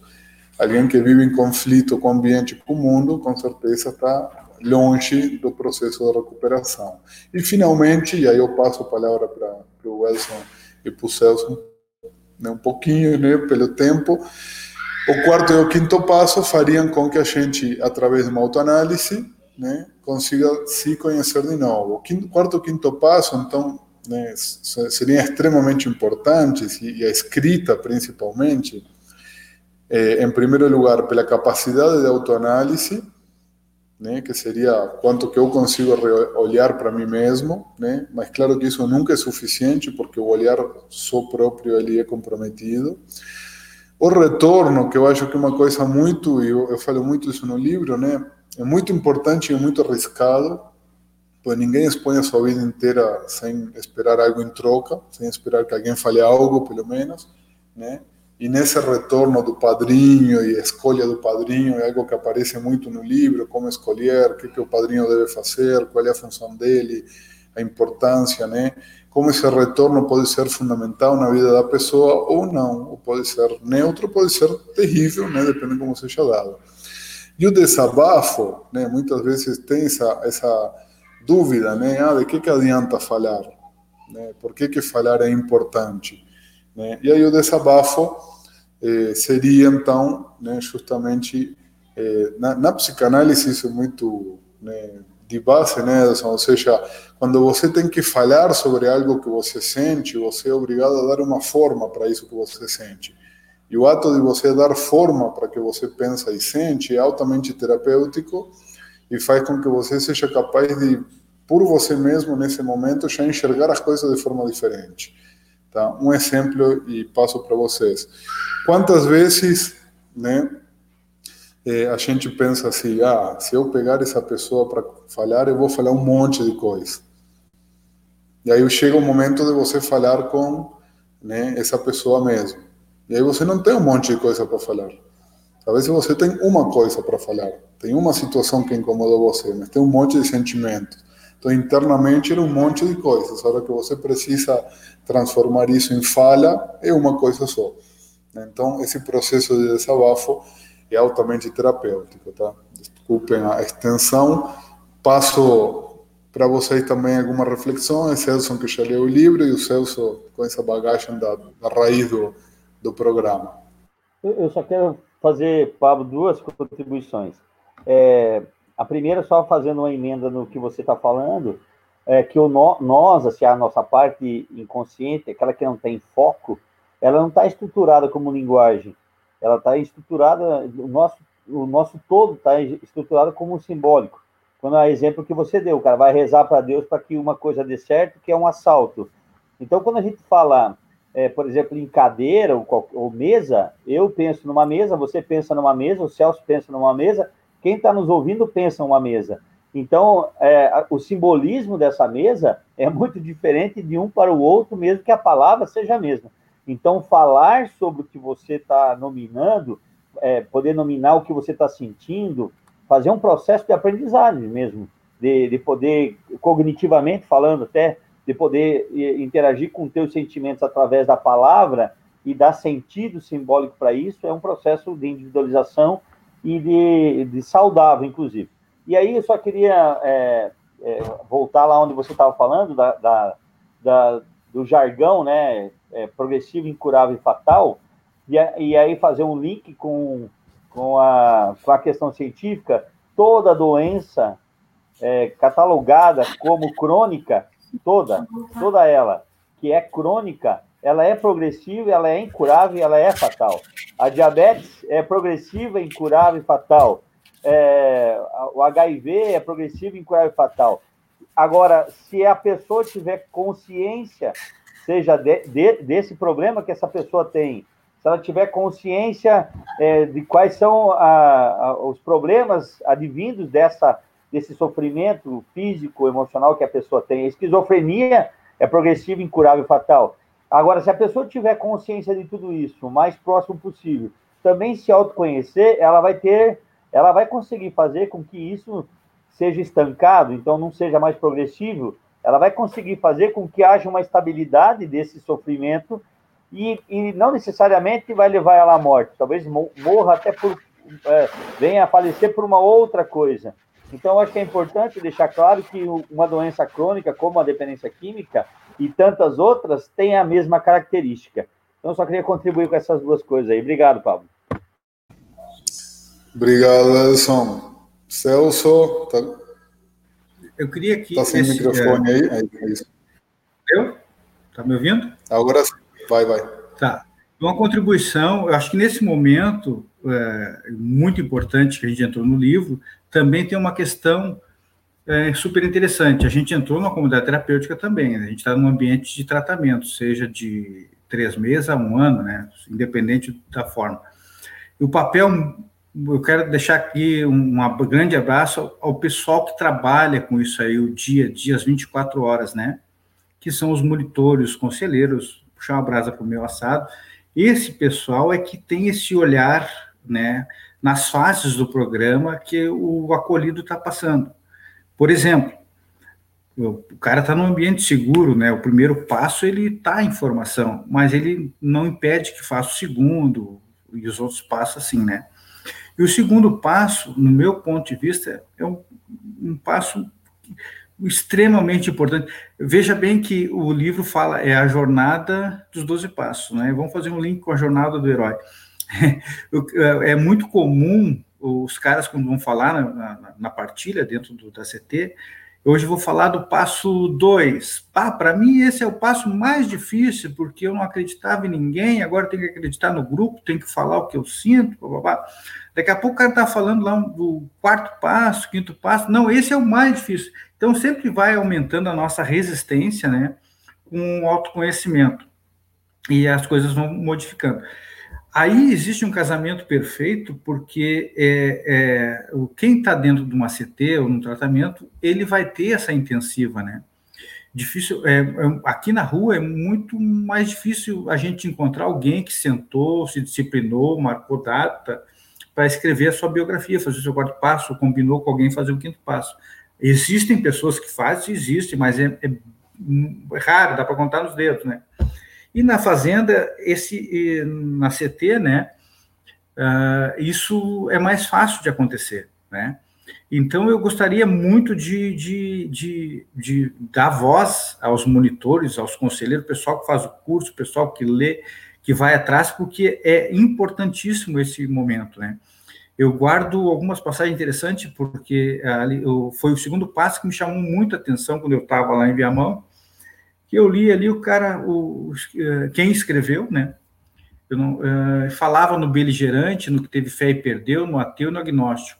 Então não sobrou nenhum tipo de personalidade que eu pudesse criticar. E me chamou a atenção esse passo, que até o ateu poderia modificar de vida, né?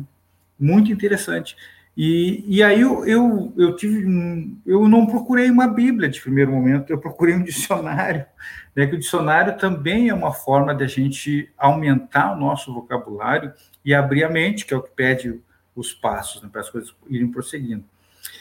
Uh, e uma pinceladinha assim no quarto e quinto passo, né, é, carece, realmente ficou ótimo, o, o, o Pablo organizou em perguntas, 300 e poucas perguntas, que vai ficando mais fácil de, de enquadrar aquilo que o Edson tinha falado no, na, anteriormente na, na personalidades, vídeo personalidade, alguma coisa assim. Eu, eu acho que hoje numa CT, se você tiver 20 ou 30 acolhidos, se tiver quatro ou cinco somente dependente químico, incluindo alcoólico, né, que também é dependência química, né, só puramente tira, levanta as mãos para o céu, que esses são fáceis, mais fáceis de manejar, né? E a nossa surpresa do dia vai acontecendo quando o cara vai ficando sem usar e o que, que vai vir para ali por trás. Aí sim, né? É, o, com a ajuda da ciência, com a ajuda da, da, da, da TCC, de, dos terapeutas e de todas as informações, aquela CT que está sempre buscando, a gente consegue chegar num resultado melhor. E eu queria também é, é uma ressalva que, o, que o, o Pablo falou na escolha do padrinho, né? Como essa, esse critério é importante.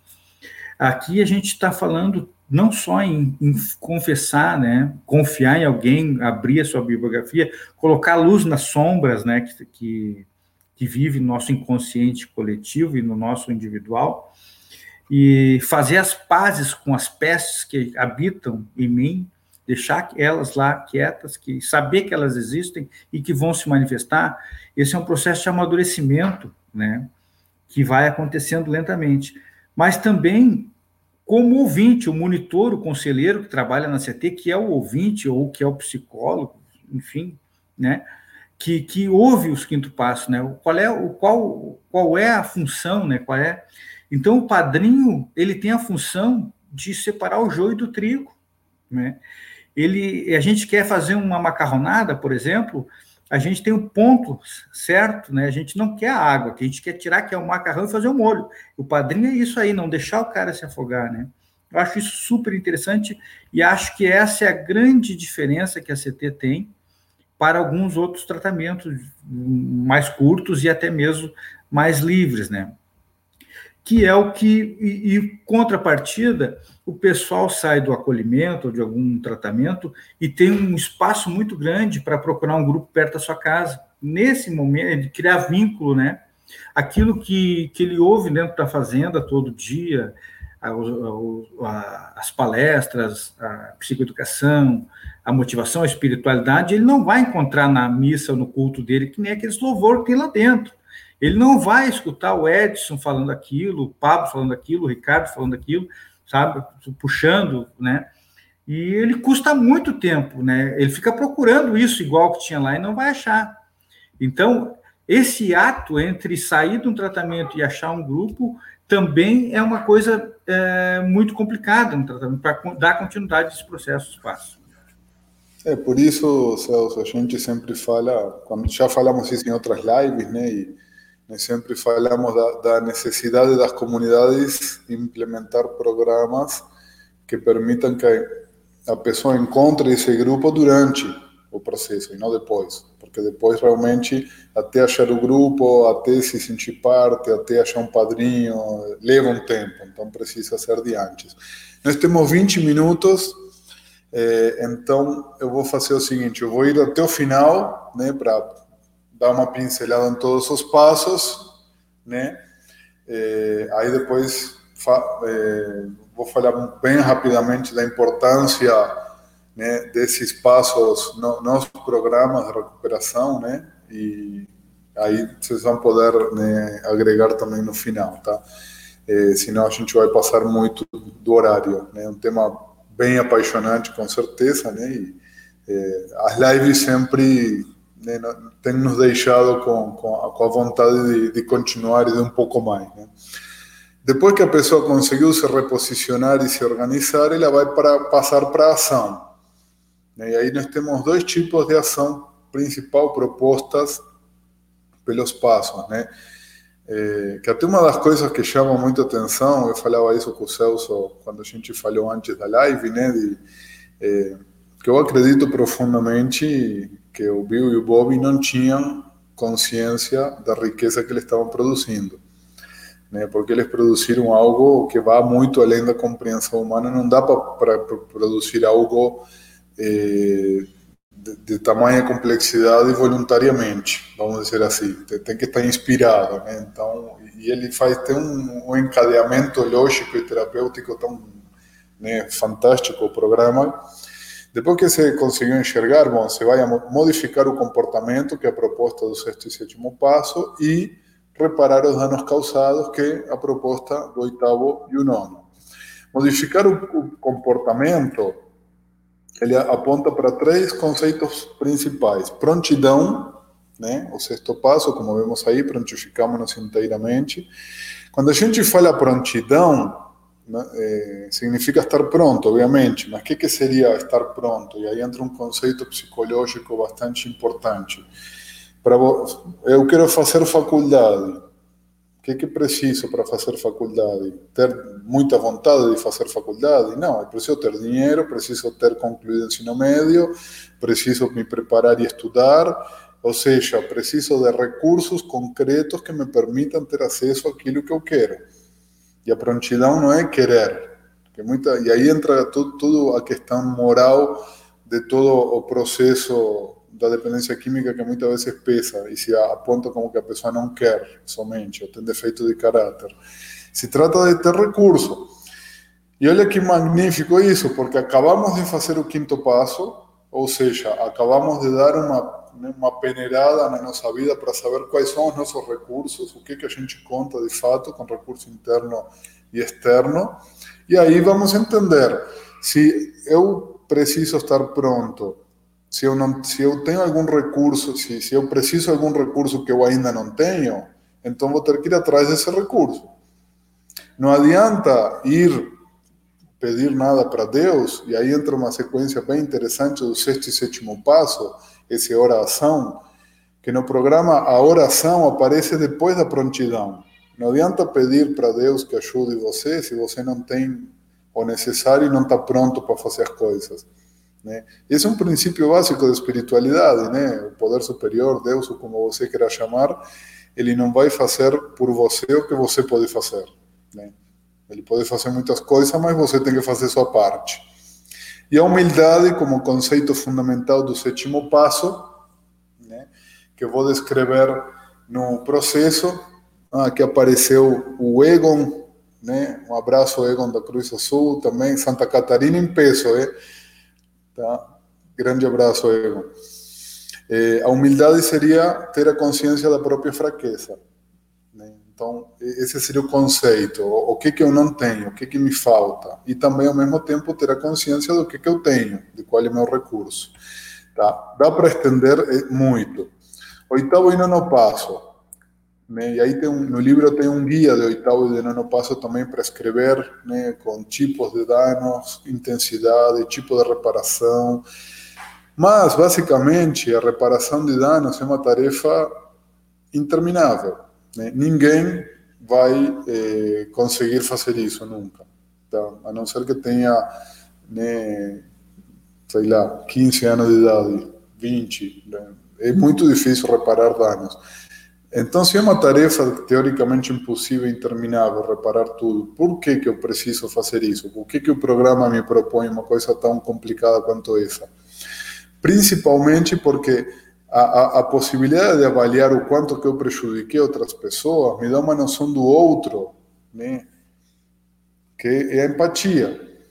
É a capacidade de perceber o quanto o meu comportamento afeta outras pessoas. E essa noção do outro vai desenvolvendo um nível de maturidade que tira a pessoa do egocentrismo e te torna capaz de enxergar as coisas de uma perspectiva não mais infantil né, egocêntrica em primeira pessoa, e sim a partir da noção do outro. Então, mesmo que eu não consiga reparar todos esses danos que eu vou elencar, com tipos de dano, tipos de reparações, eu vou sair desse processo com uma clareza muito maior de quanto que eu afeto os outros. Tá? Então, isso é maturidade, isso faz parte da programação. E, finalmente, os passos de manutenção. Tá? E, eh, em relação à manutenção, muitas vezes se pensa, é, ah, manutenção e prevenção à recaída. Né? Também é, mas não é só. Tá? Porque a ideia da prevenção, que nem eu disse, você pode fazer uma manutenção na sua casa, porque queimou uma lâmpada, porque queimou a instalação elétrica, porque entrou, né, infiltrou a parede, ou seja, aconteceu uma coisa ruim, você tem que arrumar. Isso pode ser um tipo de manutenção. Mas também você pode fazer uma manutenção que você quer construir uma área nova, você quer reformar e deixar melhor a sua sala, a sua cozinha, seu banheiro. Ou seja, a manutenção não é só evitar o negativo, é também criar possibilidades de melhora. Né? E aí que acontece? A, a, estrutura que a pessoa tem quando sai da comunidade, sai do tratamento, né? vamos pensar numa estrutura de uma casa, né? Você construir uma estrutura para uma casa pequena, porque quando a pessoa sai de um tratamento, ela tem que basicamente não usar droga, eh, não recair, né? não fazer nada né, muito complicado, procurar grupos, ou seja, o básico do básico. Então a estrutura é para isso. A partir do momento que essa pessoa vai ficando em recuperação mais tempo, né? A estrutura de vida vai aumentando naturalmente. Tem emprego, tem família, tem responsabilidades sociais, tem grupos. E aquela estrutura inicial que era para sustentar 100 quilos, está tendo que sustentar mil, porque a vida da pessoa se enriqueceu.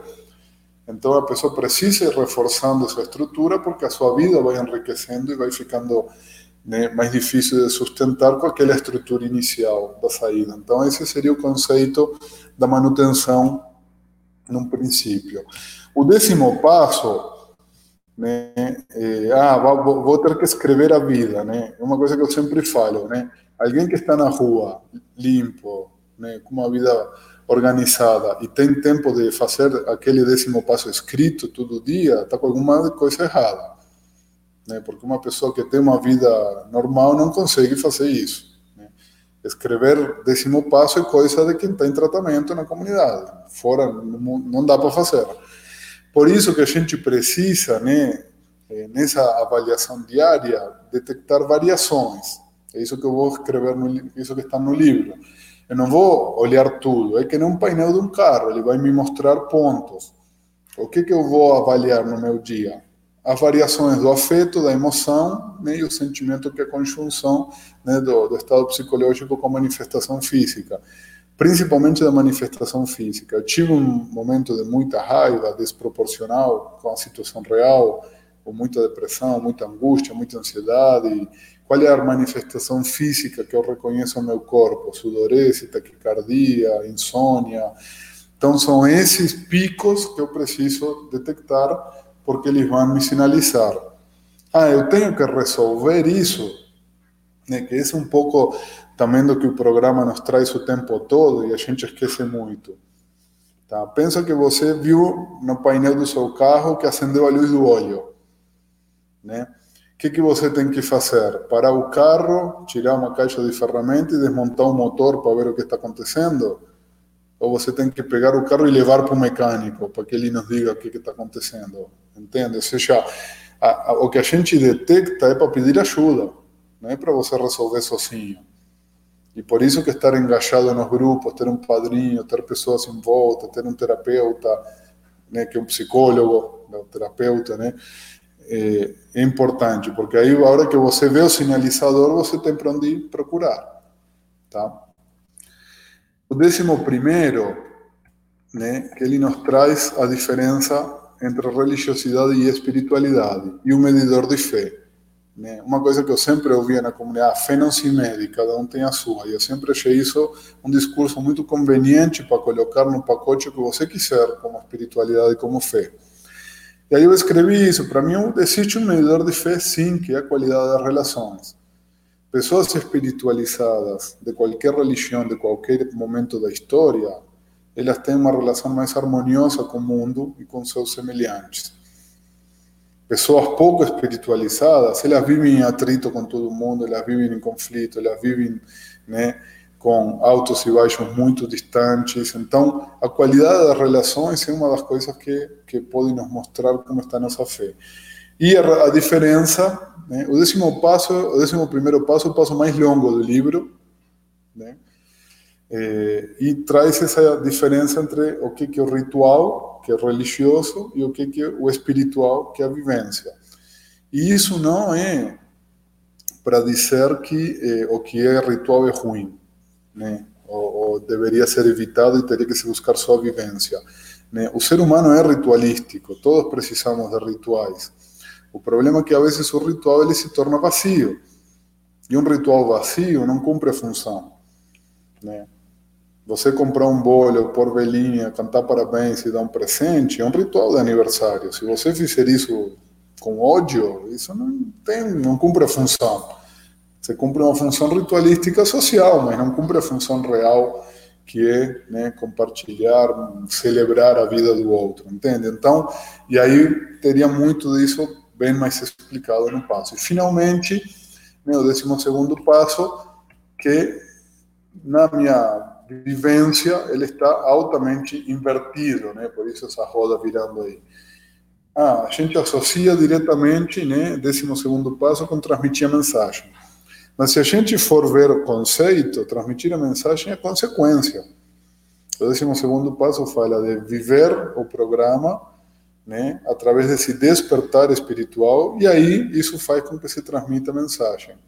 E aí eu vou encerrar essa, essa parte com o meu conceito de despertar espiritual. Eu acho que esse conceito que o Jung trouxe para o A, que eles tiveram, que o Bill teve no hospital. É, no, no, primeiro passo, né, a gente admite a impotência, no segundo, a insanidade, ou seja, a gente fala de algo que está absolutamente fora de controle. De controle né? A psicanálise que diga, né, é um momento em que o ser humano está mais fora de controle é quando ele está dormindo. Aí ele está puro inconsciente. O ego desaparece, fica puro inconsciente enquanto ele está dormindo. Então, a, a, possibilidade dele retomar o controle da sua vida seria através de, do acordar, do despertar. Então, esse despertar espiritual seria o que daria à pessoa a capacidade de começar a ter o controle das coisas, dentro, claro, da, da possibilidade limitada de controle que a gente tem na nossa vida, né? Tá? E aí vem a pergunta: eu estou numa comunidade, estou, eu sou um terapeuta, eu sou um profissional, eu já tenho um programa legal, por que, que ele é eficaz na prevenção da recaída? Por que, que valeria a pena implementar o programa de tratamento que eu faça com o programa dos 12 passos e eu já tenho um monte de outras ferramentas top, né? Por que, que eu colocaria isso? Né? Aí o Bill no fundo perguntando. E aí não estou falando do meu livro, tá? Estou falando do programa dos 12 Passos. Por que que eu, né, psicólogo, psiquiatra, médico que atendo no consultório, falaria para o meu paciente, vai para o A, vai para o NEA, né? Basicamente, né, é um programa que tem uma linguagem muito mais acessível que a linguagem terapêutica normal, uma, uma linguagem que a pessoa consegue né, incorporar, assimilar dentro do seu repertório e começar a utilizar isso no seu dia a dia, né? É um local em que a pessoa vai conseguir né, se encontrar com seus pares, que esse processo de identificação é altamente necessário para a modificação do estilo de vida e para a aquisição do que seriam reforçadores concorrentes que contribuiriam né, com a prevenção da recaída, que isso já falamos nas outras lives e no curso, tá?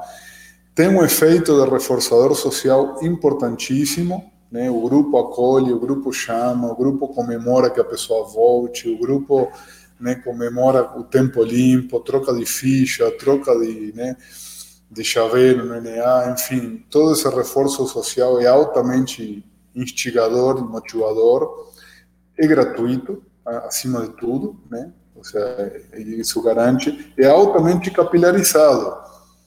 Em todo lugar tem um grupo, né? E né, a experiência é essa de pessoas, como aconteceu com o Bill no começo, está viajando num lugar que não conhece ninguém, mas se você é membro e chega, e aconteceu isso em vários lugares do mundo, né? Você chega né, num lugar que você nem fala a mesma língua, você mostra a ficha ou chaveiro e pronto, você é da família, né? Você já está lá dentro, né? Isso não, não acontece com nenhuma outra coisa, né? E finalmente, né, que também é importantíssimo, é de baixa exigência. Só basta você querer para estar lá. Né? Não tem uma exigência quando se vive realmente o programa, né? É claro que aí tem as distorções na, na prática, a vezes tem pessoas que criam muitas barreiras de acesso, punem a pessoa que recai, né? Mas isso não é do programa, isso é da pessoa, né? Então, esses seriam né, pontos eh, extremamente eh, vantajosos pelos quais qualquer profissional, qualquer comunidade, qualquer dispositivo de tratamento deveria né, eh, implementar né, esse programa de 12 passos para quem queira, pelo menos, dar a conhecer, tá? Eh, já estamos no finalzinho, eu vou passar né, a palavra então para o. Eu sei que vocês teriam mais uma hora para comentar tudo que eu acabei de falar, Celso e Elson, né? então vou pedir né, que façam o esforço de, de resumir isso né, para conseguirmos fechar não muito distante do nosso horário, tá bom? Já estamos com uma hora e 58, tá bom? Passo para o Celso primeiro. Vai, Celso.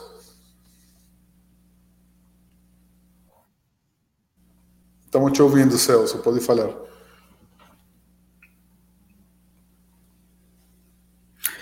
Então, é isso aí. Tu acabou de escrever uma. Estão ouvindo? Estão ouvindo? Estão me ouvindo pode, bem? Pode continuar. Pode falar, Celso. O Pablo acabou de descrever a, a, a, a jornada dos passos, né? Muito, muito bem, muito mais fácil, né? De, de assimilar.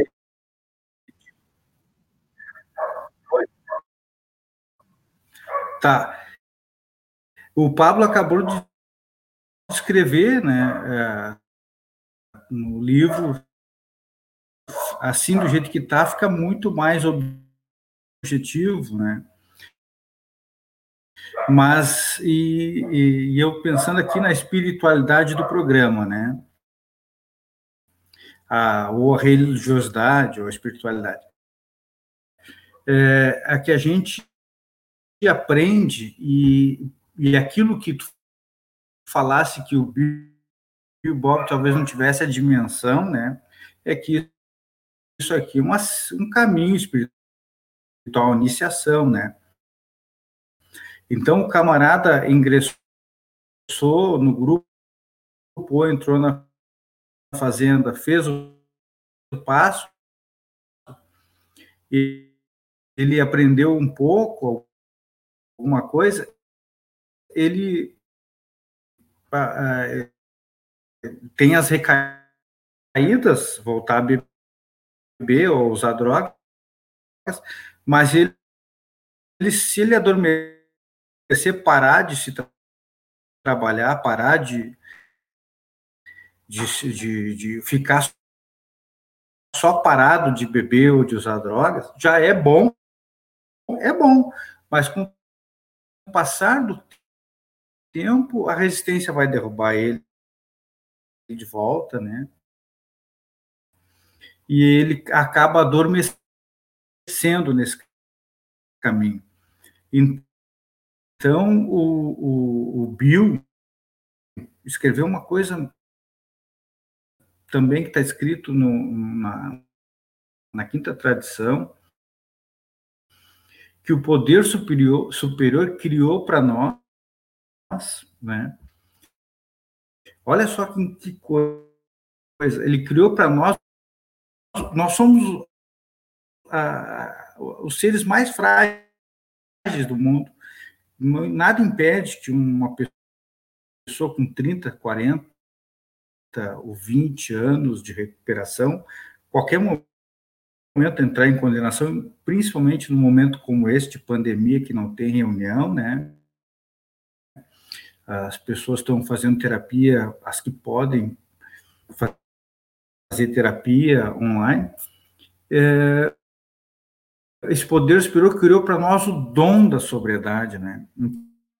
Então, é, desenvolver esse dom é abrir mão de muita coisa que se tem na sociedade, né? É seguir um caminho espiritual seguir essa vida, né? Então é isso aí. O que que eu vou ganhar com essa vida? O que que eu vou ter? O que que vai acontecer? O que que esse caminho, essa jornada dos passos vai fazer na minha vida, né? É, nós vamos conhecer uma, uma liberdade e uma nova felicidade. Não lamentaremos o passado, não nos recusaremos a enxergá-lo, compreenderemos o significado da palavra serenidade e reconheceremos a paz. Não importa até que ponto descemos, faremos como nossa experiência saberemos, veremos como nossa experiência.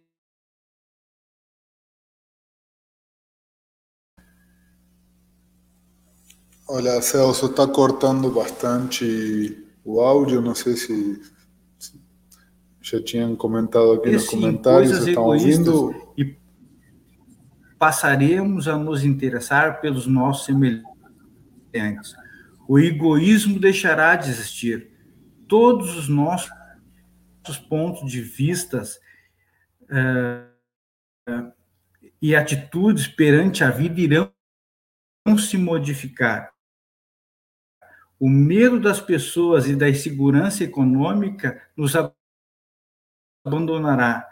Saberemos intuitivamente como lidar com situações que costumávamos nos desconcentrar. Perceberemos de repente que Deus está fazendo por nós o que não conseguimos fazer sozinhos. É só isso que os 12 passos vão nos dar, né? Então, eu queria terminar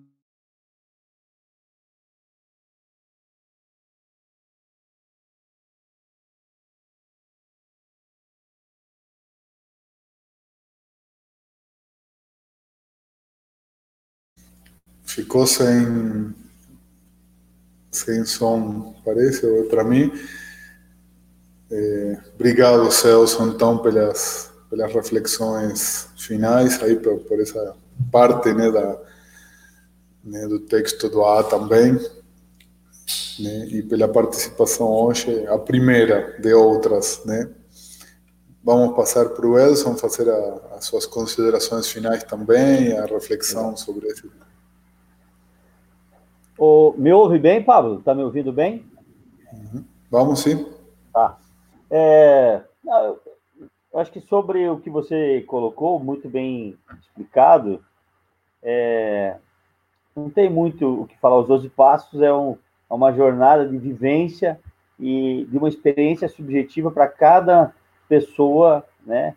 E a grande sacada dos 12 Passos é essa troca de experiência do grupo onde a experiência individual de cada um pode ser expandida é, nesse coletivo, e é isso que vai formando é, esse nesse bojo de recuperação, não só o indivíduo, mas uma questão social. Então, é, é ótimo a forma como você explicou, deixar mais claro que eu acho que é isso a, a grande é, o grande legado que o teu livro está deixando é essa essa conotação mais explícita e explicada de questões muito mais, não só subjetivas, mas também é, objetivas sobre tudo isso. É, gostaria, para encerrar, é, agradecer a todos os, os, catarinenses aqui, da Padre Luísio, tem o pessoal da Essência de Vida, Roseli, é, e também o Egon, né, nosso irmão de, de federação aí da, da Cruz Azul, um, vamos saber que ele está também junto com nós aí. Um grande abraço para ele. E agradecer a você, Pablo, por essa oportunidade. É, honrar aqui a figura do Beto, nosso, nosso presidente. Eu gostaria de encerrar a minha participação deixando uma frase e uma reflexão que eu escutei uma vez do Padre Haroldo, saudoso Padre Haroldo, né? Você citou um exemplo aí, de, falou alguma coisa, são Tomás de Aquino, ele, ele disse assim, ó, acredite como se tudo dependesse de Deus, mas faça tudo como se dependesse de você.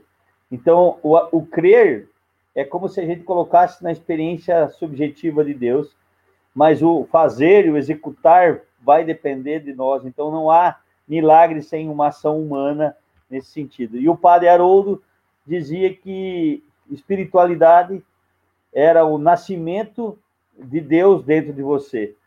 Talvez seja o despertar de Deus dentro de você. Se pensássemos um pouco através da sabedoria cristã da Bíblia, tanto o falar quanto Jesus naquela célebre passagem bíblica que em meio a uma tempestade dormia dentro do barco e as pessoas clamam, né, desesperadamente, acreditando que só ele poderia acalmar essa essa tempestade e ao ele levantar, ele acalma a tempestade. Então, às vezes, nós precisamos despertar para, e além do despertar, olhar como um espelho para como se faz, né? como se executa, como acalma uma tempestade, né? como não se age por impulso, como que. E eu acho que os 12 passos, os 12 passos, é, ele, ele dá essa, essa, essa possibilidade real de nós tanto acreditar quanto executar. E como bem você falou, de forma pausada, com o tempo, né, sem nos, nos colocar um peso e um fardo tão grande. Então, espiritualidade, segundo o Padre Haroldo, era o nascimento de Deus dentro de nós. Então, é, uma, é quase que o inverso do que a gente pensa sobre a figura de Deus, mas acho que o humano precisa despertar para isso, para que as coisas possam acontecer. Pablo, muito obrigado aí pela oportunidade. Celso, um grande abraço para você aí. Prazer poder dividir esse momento contigo. E de fato é uma experiência muito espiritual aqui poder te ouvir, poder estar com você. Com o Pablo, com certeza, nós já trocamos outras figurinhas. Espero que a gente possa continuar, Celso, tendo essa possibilidade de conhecer cada vez mais através de você os outros passos. E a todos que nos acompanharam, né, via, via Facebook, Instagram e outros, é, outras formas de redes sociais, obrigado aí pelo carinho, né, pelo respeito. Eu tinha algumas pessoas de tantos lugares aqui agradecendo. Então, muito obrigado a todos vocês que nos prestigiaram. Mais uma vez, Pablo, obrigado aí pela confiança. Legal, obrigado. E antes de nos despedir, então, vamos mostrar a, a live né, da semana que vem. Então, semana que vem eh, vamos ter a live com o Ricardo de, eh, apresentando, né, mediando uma conversa sobre a triagem na comunidade terapêutica, né, com Juliano né, Santos, né, já foi gestor da FEBRAC, atualmente gestor né, dos programas de recuperação do Instituto Padre Haroldo, e a Shell, né, Sheridan, que é delegada FEBRAC de Goiás, eh, e o processo da triagem na comunidade terapêutica, sem dúvida, eh, não só nesse momento específico de pandemia, mas especialmente, mas sempre é um dos processos mais né, eh, críticos, porque é onde começa né, todo o, o, que vai acontecer depois. Então, a triagem é algo que né, muitas vezes é com, compreendido muito de maneira muito superficial, então por isso essa live vai trazer uma aprofundação, né, um aprofundamento sobre esse tema.